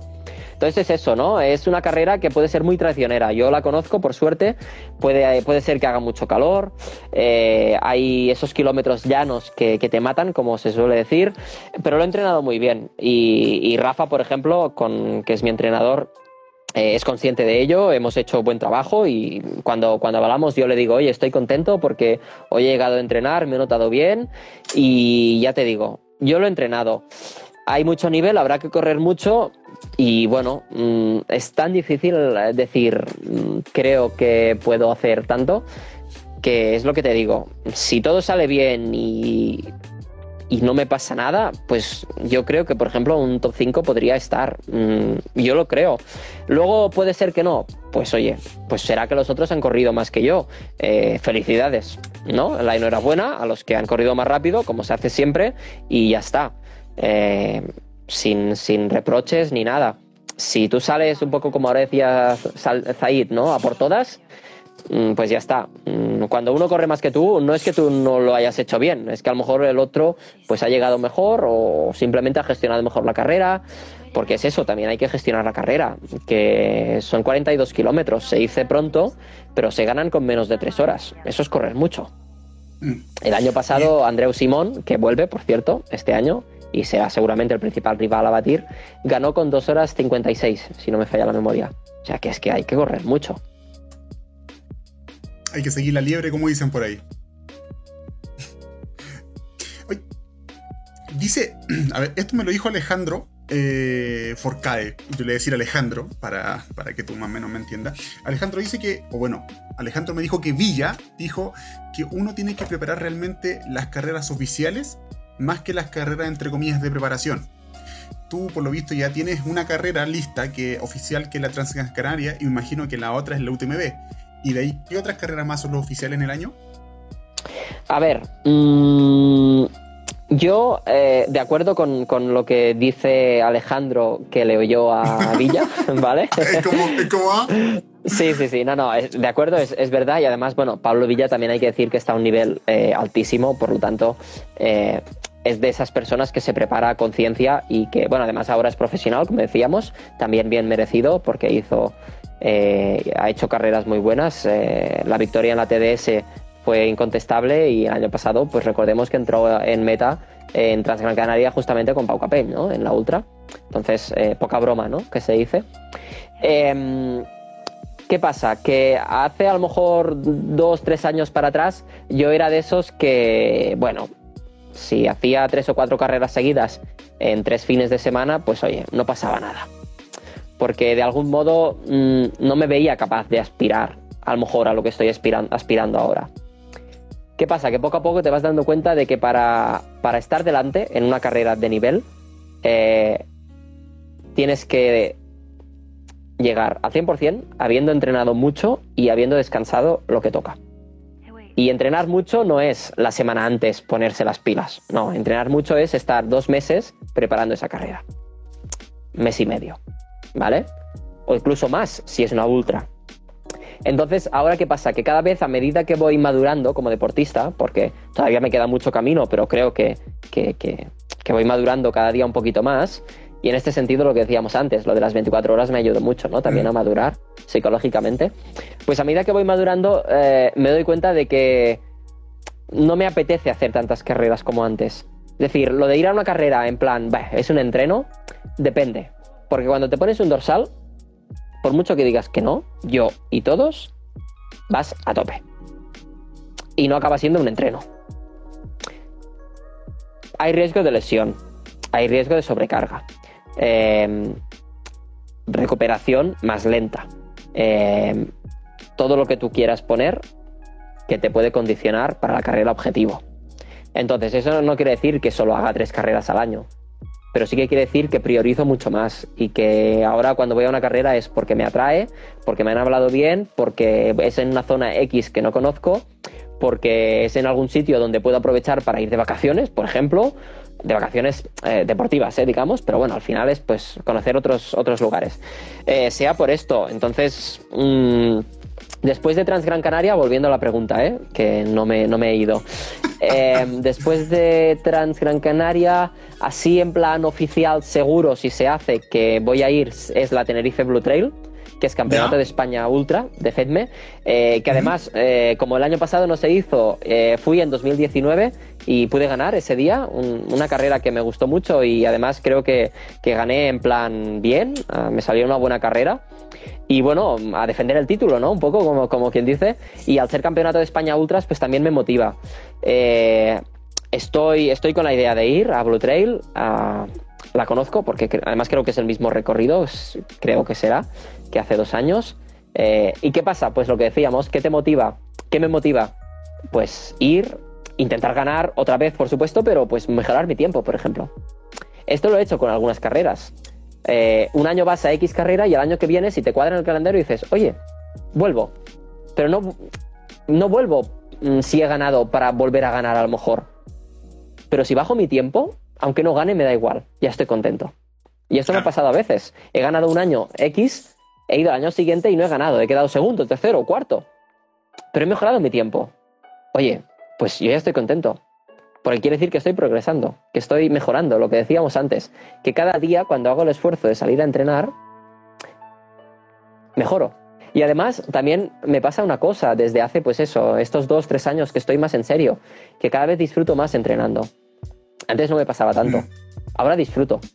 A ver, hay días que si sales y, llegas a casa congelado, que no puedes ni mover las manos, como me ha pasado algún día por la montaña, del frío que tienes, pues oye, hasta que no entras en la ducha te cagas en todo, pero has disfrutado.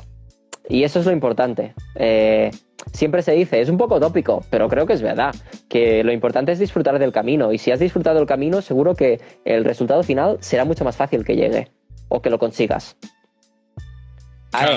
Que cuando no se consigue, nada de frustraciones ni nada de fracasos. ¿eh? Eso lo tengo clarísimo. A mí entender cuando, cuando uno está más, más, más pensado en el resultado, las frustraciones son mucho más grandes pero uno cuando está pensado y enfocado más en el proceso, los resultados son mucho mejores y, los fracasos son mucho menores, porque uno entiende que uno puede mejorar constantemente, pero es parte del proceso. Sí, y esto el, mismo Kilian lo, ha explicado muchas veces, eh, que él cada vez entrena más y mejor y que hace eh, mejora sus registros también de un año para otro. También es verdad que ahora Kilian ya es absolutamente selectivo, pero es que es lógico. Eh, cuando, cuando fue a cierre final eh, en el año pasado, no, en 2019. Claro, es que tendemos a decir el año pasado, pero claro, como fue un año casi en blanco, en 2019 eh, Kilian iba a cierre final consciente de que quería batir el récord y lo dijo, pero entrenó para eso a muerte y lo hizo. Eh, lo mismo con Pikes Peak, que no pudo con el récord. Pero bueno, yo estoy seguro de que lo intentará y, no, no lo conozco tampoco personalmente como para decir, lo sé, pero por lo que dice en algunas entrevistas y por lo que publica, yo creo que a él le motiva, por ejemplo. Pues son este tipo de cosas. Kilian podría perder la motivación eh, en el sentido de que lo ha ganado todo. Es que yo creo que. Es, que por eso te digo, en algún, por eso te comento yo hace un rato, te, hice la pregunta de cómo te, te en 10 años más, finalmente. Yo tengo una. Hay una compatriota chilena que se llama Verónica Bravo, em, que ella es bien famosa, fue deportista atleta Salomón, y ella corría maratones y ultramaratones. Y en algún momento ella empezó a hacerle una cabida en su vida a las carreras que son de aventura. Como la Trail Coast, como mm, las carreras de Fiji, un montón de cosas así. Entonces uno finalmente eh, va en relación a la cómo quiere ver el futuro, es en donde se quiere aventurar. Y claro, uno dice, el corredor dice, puta, ¿sabéis que eh, no me va a gustar mucho más estar más acá porque he ganado todo? Pero uno dice, a ver qué hay más allá si uno abre otra puerta. Sí, bueno, mm, Kilian ahora, por ejemplo, ha probado pruebas de asfalto. Claro. ¿No? Eh, y, él lo dijo. Mm, bueno, de hecho, Kilian, eh, por, lo, por lo que parece, era de esos que decía, un poco, uy, yo no me veo en pruebas de asfalto, no creo que lo haga nunca, porque es estar unos meses, digamos, sin entrenar por la montaña, tal. Y al final pues oye, a lo mejor sea por el motivo que sea, porque lo desconozco, pero si se ha motivado por esto, pues oye, adelante. Eh, es lo que decíamos. Cuando tú me has preguntado lo de 10 años, justamente yo que te he dicho, en el momento en el que no esté motivado, dejaré de ir a las carreras en plan competitivo. A lo mejor iré un día pues para acompañar a alguien, que lo he hecho, ¿eh? Por ejemplo, eh, como te decía antes, a mí me gusta el deporte. Yo he ido a algunas carreras a las que no estaba inscrito, pues porque corría algún amigo y, y le he ido a habituallar, por ejemplo. Lo he hecho más de una vez. Eh, o me he apuntado eh, a esa carrera con, un dorsal para, hacer el recorrido y acompañar a alguien, pues porque me lo ha pedido, porque lo que sea. Yo lo he hecho porque no me molesta y como me gusta el deporte, cuando voy a una carrera, si no es una carrera que considere eh, objetivo, pues no necesariamente tengo por qué ir solo a correr y a competir. Es un poco, también he hecho de voluntario, por ejemplo, en algunas carreras, para ayudar a organizaciones. Y me ha gustado mucho, lo he disfrutado un montón desde, desde el otro lado. ¿Lo ves todo tan distinto cuando eres voluntario y ves a los corredores desde fuera? Claro, tú no te das cuenta. Cuando estás corriendo, paras en un avituallamiento, bueno, o parabas, porque ahora el tema de avituallamientos todavía está un poco así, con el tema este de las restricciones, pero tú parabas en un avituallamiento y, y, eran 10 segundos. O sea, es que casi, casi hay gente que casi pegaba la bronca a los del avituallamiento porque no iban más rápido. También un poco exagerado, pero a veces pasa. Eh, ostras, cuando te pones en el otro lado es muy sano, ¿no? Es, sano para, para, para, ver, primero, que una carrera no es nada fácil de organizar, que, que se comen muchos marrones eh, en todos los sentidos, los organizadores. Eh, y cuanto más grande es la carrera, mm, mucho más difícil. Y, y poco se les da las gracias a toda esta gente. Yo lo intento siempre, ¿no? Eh, siempre que puedo, pues oye, gracias por el esfuerzo, porque además muchos lo hacen sin ánimo de lucro, por amor al arte y, al deporte, ¿no? En este sentido.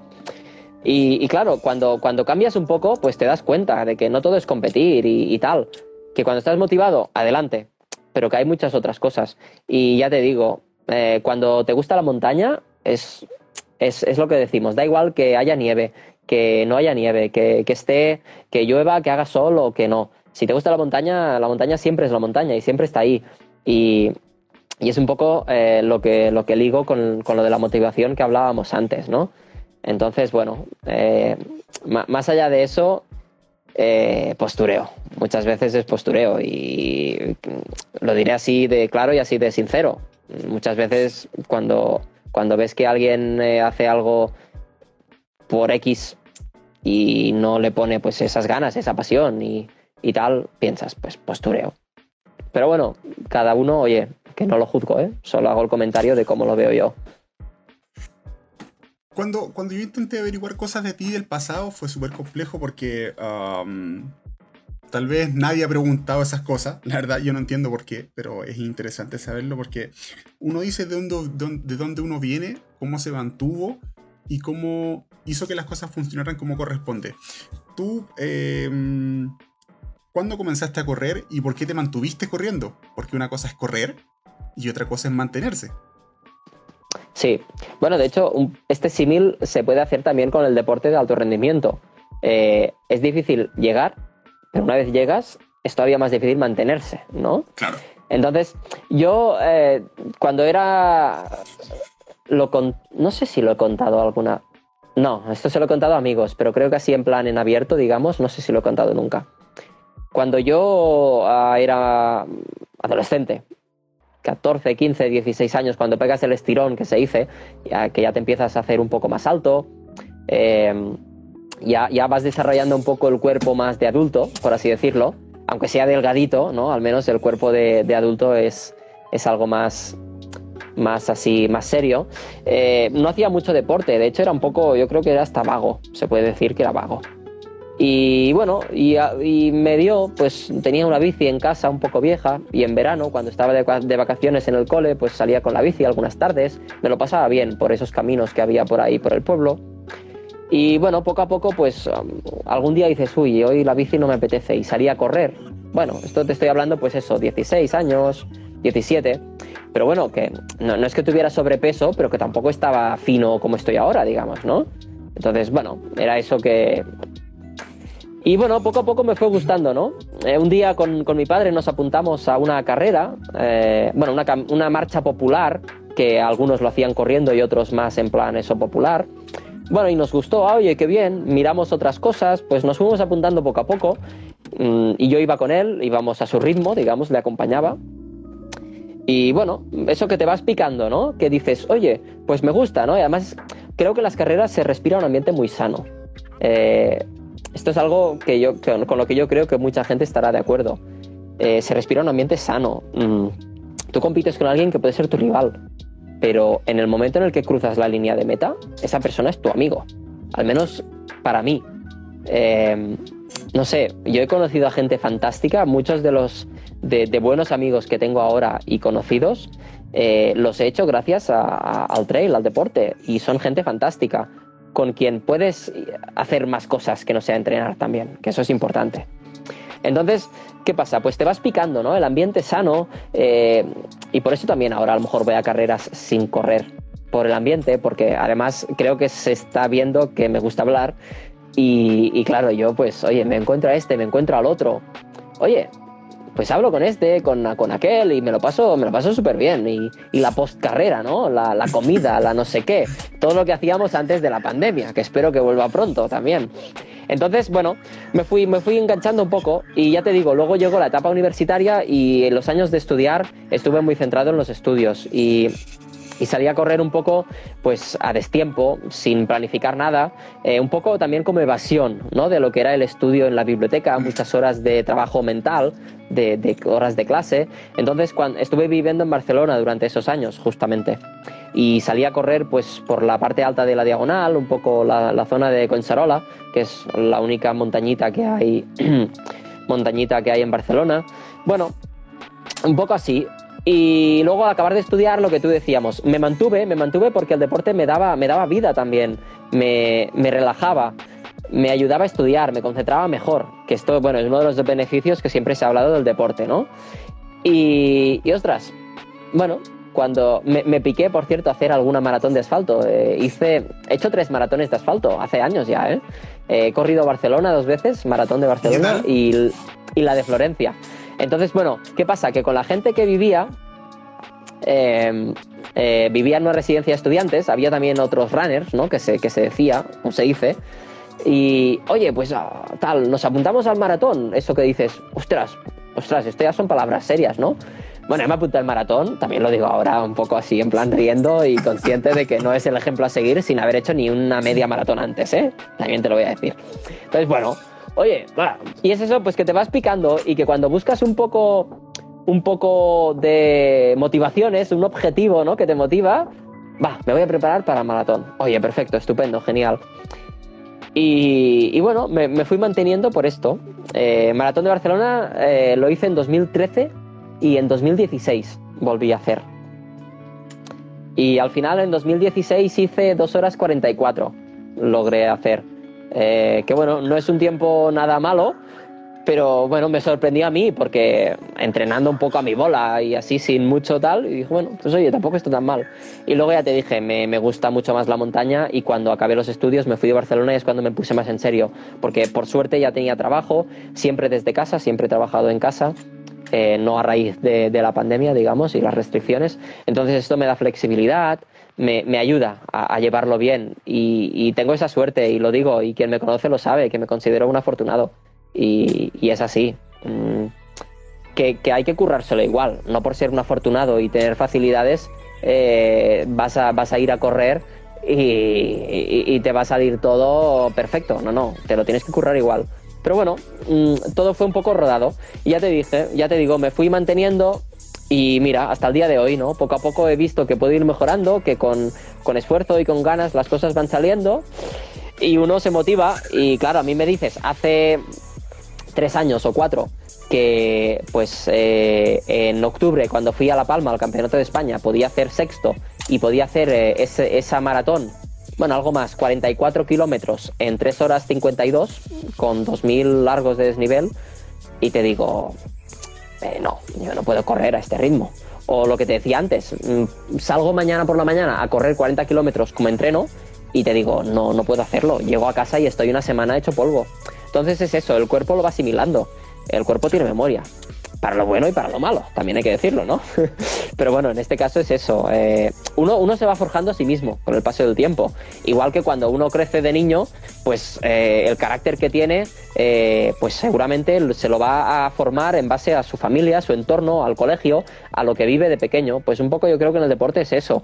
Tú vas forjando tu estado de forma claro que hay un límite, todos lo tenemos. Entonces el límite físico pues será la capacidad eh, pulmonar, eh, cardio no sé qué, el, este, el otro, los umbrales, todo lo que quieras. Pero esto se entrena y se mejora.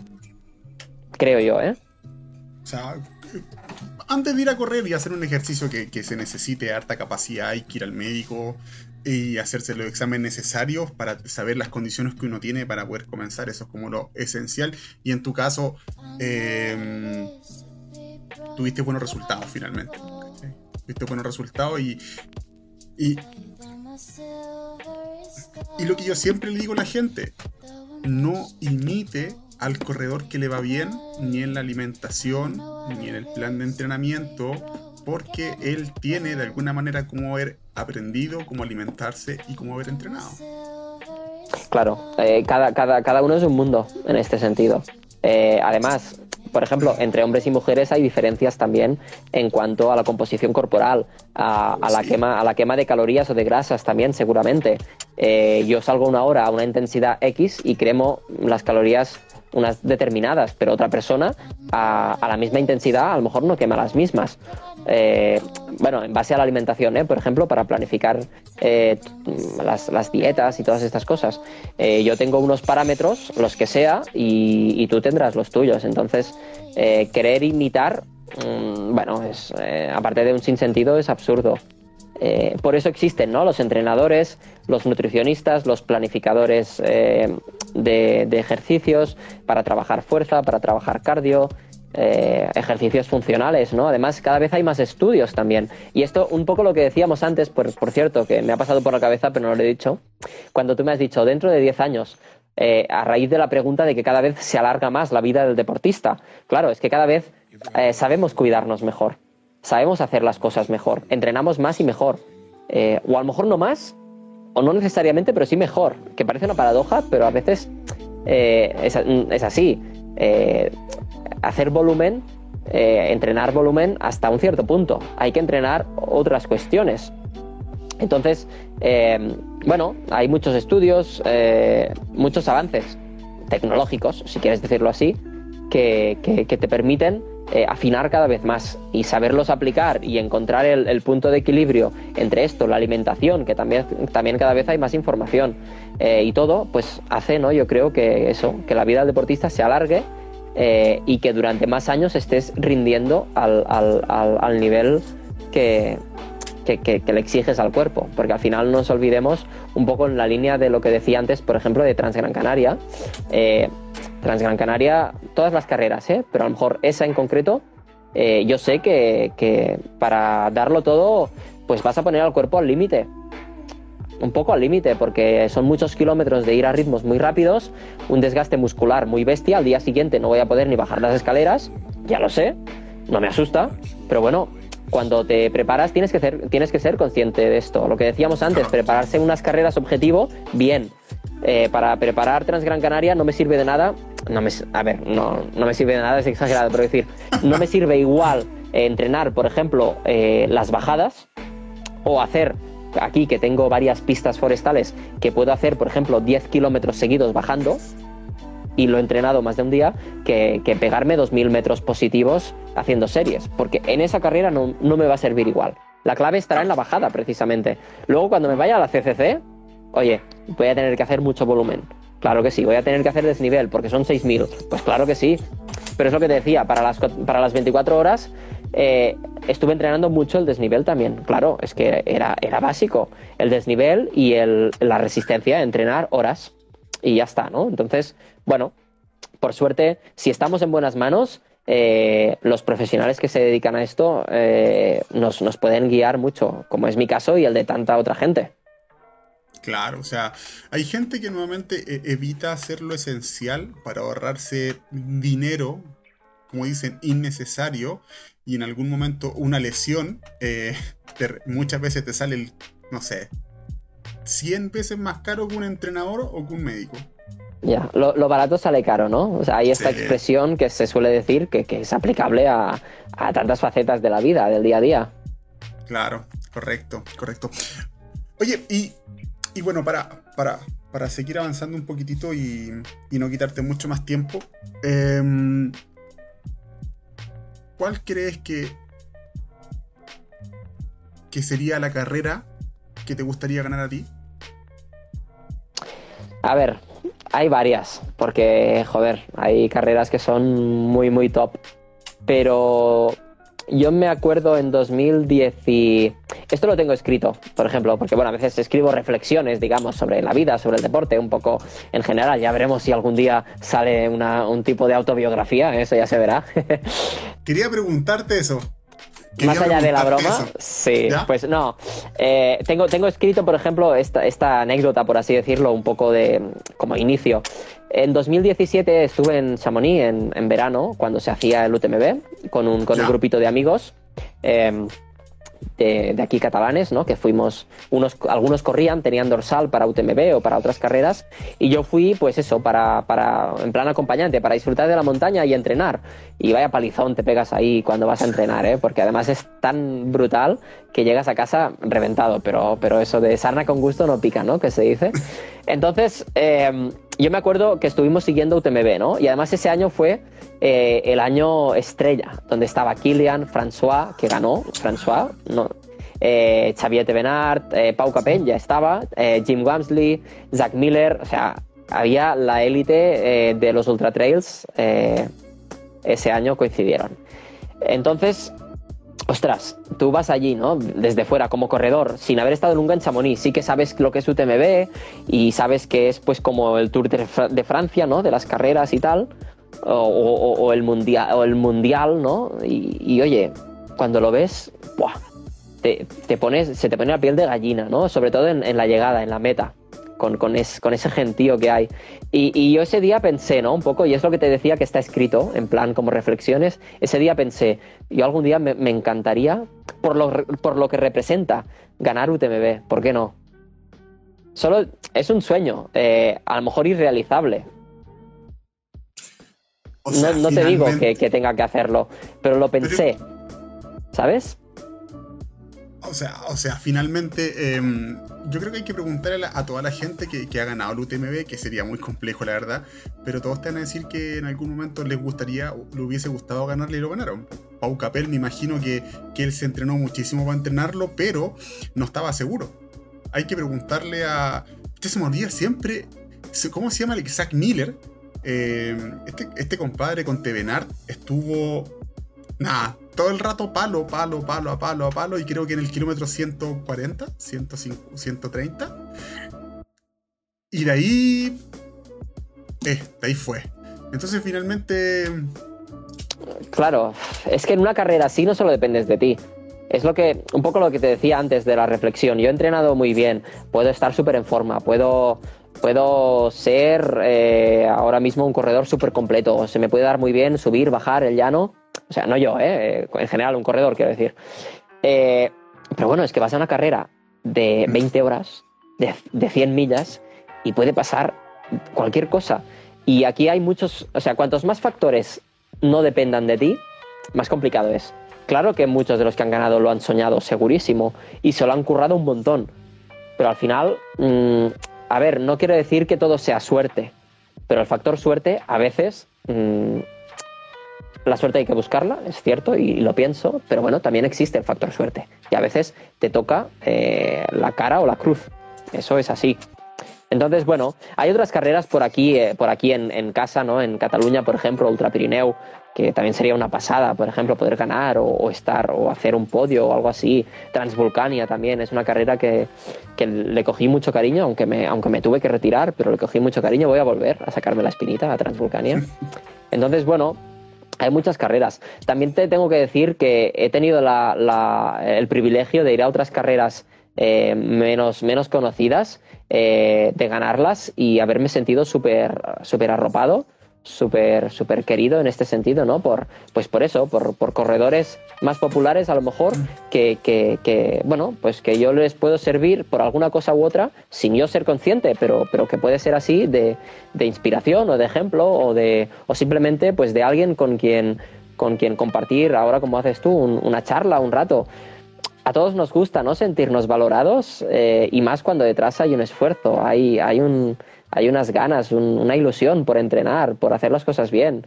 Y ya te digo, no es creerse ni más ni menos que nadie, porque también tiene el mismo mérito alguien que está ocho horas o diez trabajando en una oficina y está tan ilusionado por entrenar y por ir a tal carrera que sale a entrenar de noche eh, y saca el tiempo de donde parece que no lo tiene, con familia, con, con hijos, con... Eso, hostia, tiene mucho mérito. Perdón que lo diga así, pero es espectacular. Tiene el mismo o más mérito que a lo mejor lo que hacemos otros que tenemos más facilidades. Y eso mm, hay que ser consciente. O sea que en este sentido es eso. Eh, valorados, a todos nos gusta sentirnos valorados. Yo no lo hago para que me den una palmadita en la espalda. Ay, qué bueno eres y qué guapito. No, no, no. Lo hago por mí, porque me motiva y porque me gusta, como decíamos antes. Pero cuando las cosas salen bien, pues lo que decíamos también un poco en la línea de lo de las marcas, los patrocinios ¿Te gusta que venga alguien y te diga, oye, chaval, te lo has currado, te lo mereces, te lo has ganado? Entonces, bueno, es un poco la filosofía, que alguien mm, apuesta más por una cara bonita o por muchos ceros en los seguidores, pues oye, perfecto, pero conmigo que no cuente, si no es porque me valora como deportista. Y, creo que es lo que decías tú antes, los deportistas se, se tienen, nos tenemos que hacer querer más y exigir más cuando, cuando creemos que algo nos lo merecemos. Y, ser sinceros, al final no es cuestión, creo, de ser modesto o no modesto. Al final, las personas demasiado modestas tampoco llegan a, nada en la vida muchas veces. Si tú estás convencido de, tu valor, oye, ¿qué me impide a mí que yo no pueda decirlo mm, como, como intento ser con sinceridad? Y si alguien opina distinto, pues oye, tranquilamente nos vamos a sentar, lo vamos a hablar y puede que no nos pongamos de acuerdo, pero al menos eh, sí, con todo el respeto del mundo, ¿no? Que, es lo, más básico. claro que sí. Oye, para, para terminar, para terminar, las últimas dos preguntas que tengo. ¿Cuántos son, dos, Oye, la gente, la gente va a pensar, estos tíos eh, no los vamos a juntar más ya, ¿eh? No, no, no, mira, mira. De partida, de partida, yo lo podríamos conversar mucho más, pero eh, tengo que llamar a Saúl Padua todavía para poder, eh, para poder coordinar bien el tema del horario. Eh, y también, bueno, finalmente, una de las dos consultas también venía con respecto a cuando nos juntamos nuevamente, porque te quería ver, si después de la Trans Gran Canaria podíamos hablar para poder compartir un poquito con respecto a la, a la carrera y ver si es que, que Alejandro, Alejandro Forcae, si es que también quiere participar podríamos hacerlo en YouTube. Eh, en donde se pueden invitar más personas, ¿cierto? Y conversar un poquito, compartir un poco y, que la gente vea cómo fue tal vez, no tanto la carrera en sí, porque yo creo que la carrera la gente es una carrera finalmente, pero sino cómo fueron las condiciones nuevas que se le dieron para el corredor para que la pudiera hacer. Porque uno ya tiene que hablar de condición de carrera. Correcto, sí. Que, que sería muy, muy distinto. No, no, tú, solo tienes que poner día y hora y si no es que tengo ningún impedimento, ahí, ahí estoy, ¿no? Al otro lado de la pantalla. Súper. pero, pero oye, de, ya te he dicho que hablo mucho. Llevamos casi dos horas, ¿eh? Oye, Lo digo por la gente que nos está viendo, que yo tengo cuerda para rato. Bueno, tengo un poco de hambre ya, porque es hora de cenar, pero bueno, me aguanto, que no pasa nada. Oye, ojo, me sorprende que tú eh, hables y no tomes jugo y yo estoy tomando juguito a cada rato constantemente. Oye, em, yo quiero, quiero saber, ahora para hacer la última consulta, ya me adelanté, ¿cuándo tienes planeado hacer las 24 horas en pista? no, como te decía, es, una idea, ¿eh? De momento esto es, una idea que tengo en mente. Eh, algunas personas, eh, bueno, ahora ya lo sabrá más gente, pero algunas personas de mi entorno yo ya les había comentado que tenía esta idea. Eh, ¿Qué pasa? Lo de las 24 horas de el récord de desnivel positivo en este caso, claro, yo vivo en la montaña, ¿no?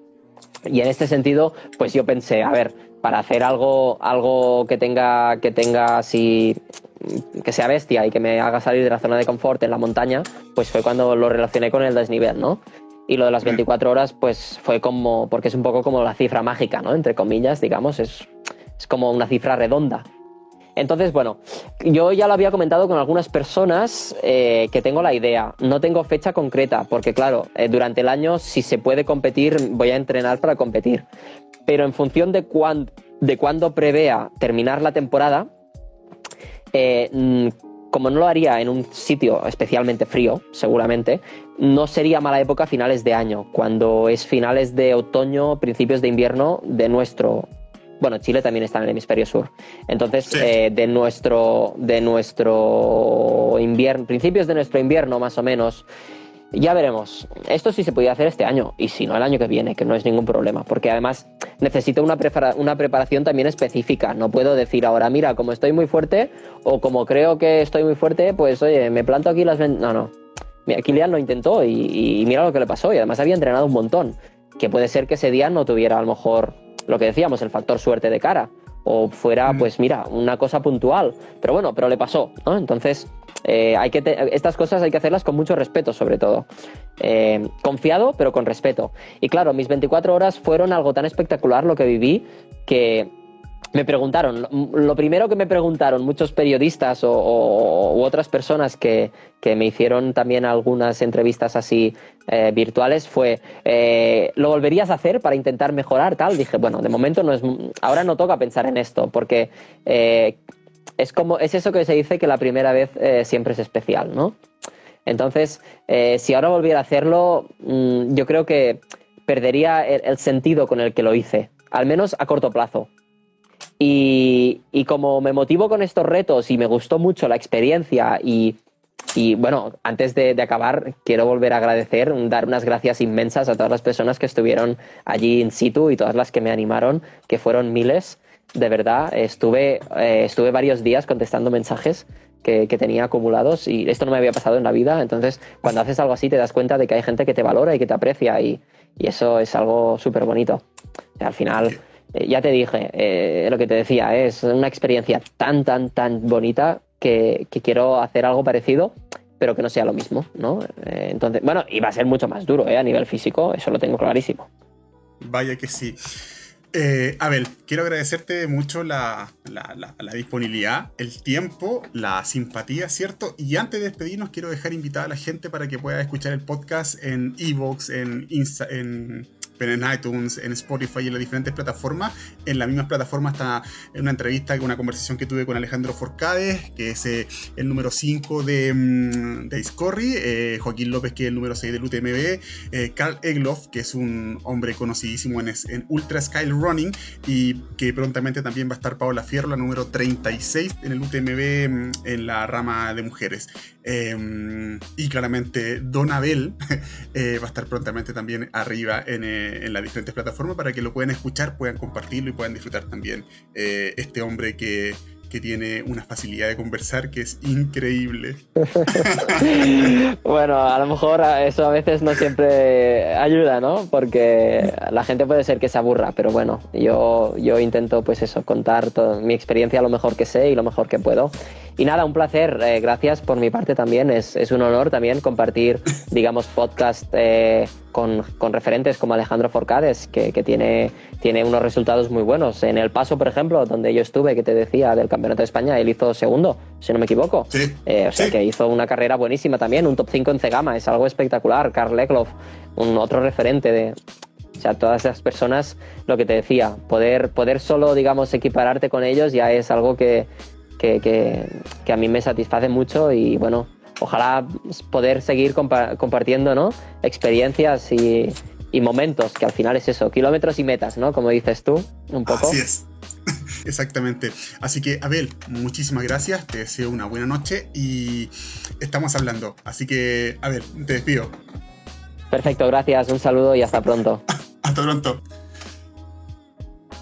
Así que muchachos quedan completamente invitados para la siguiente capítulo. Hoy día de la tarde tengo una conversación entretenidísima con Saúl, eh, un corredor gigantesco Colombia que tiene muy buenos tiempos en kilómetros verticales. Lo pueden buscar ahí en Itra como Saúl Padua. Es el primero que aparece, son familia que tiene bastante buena, eh, buena, buena inclinación por el trail, así que para que lo puedan disfrutar, hora chilena claramente, eh, hoy día ahora son las 18 horas, 20 horas hora, 20 horas hora chilena.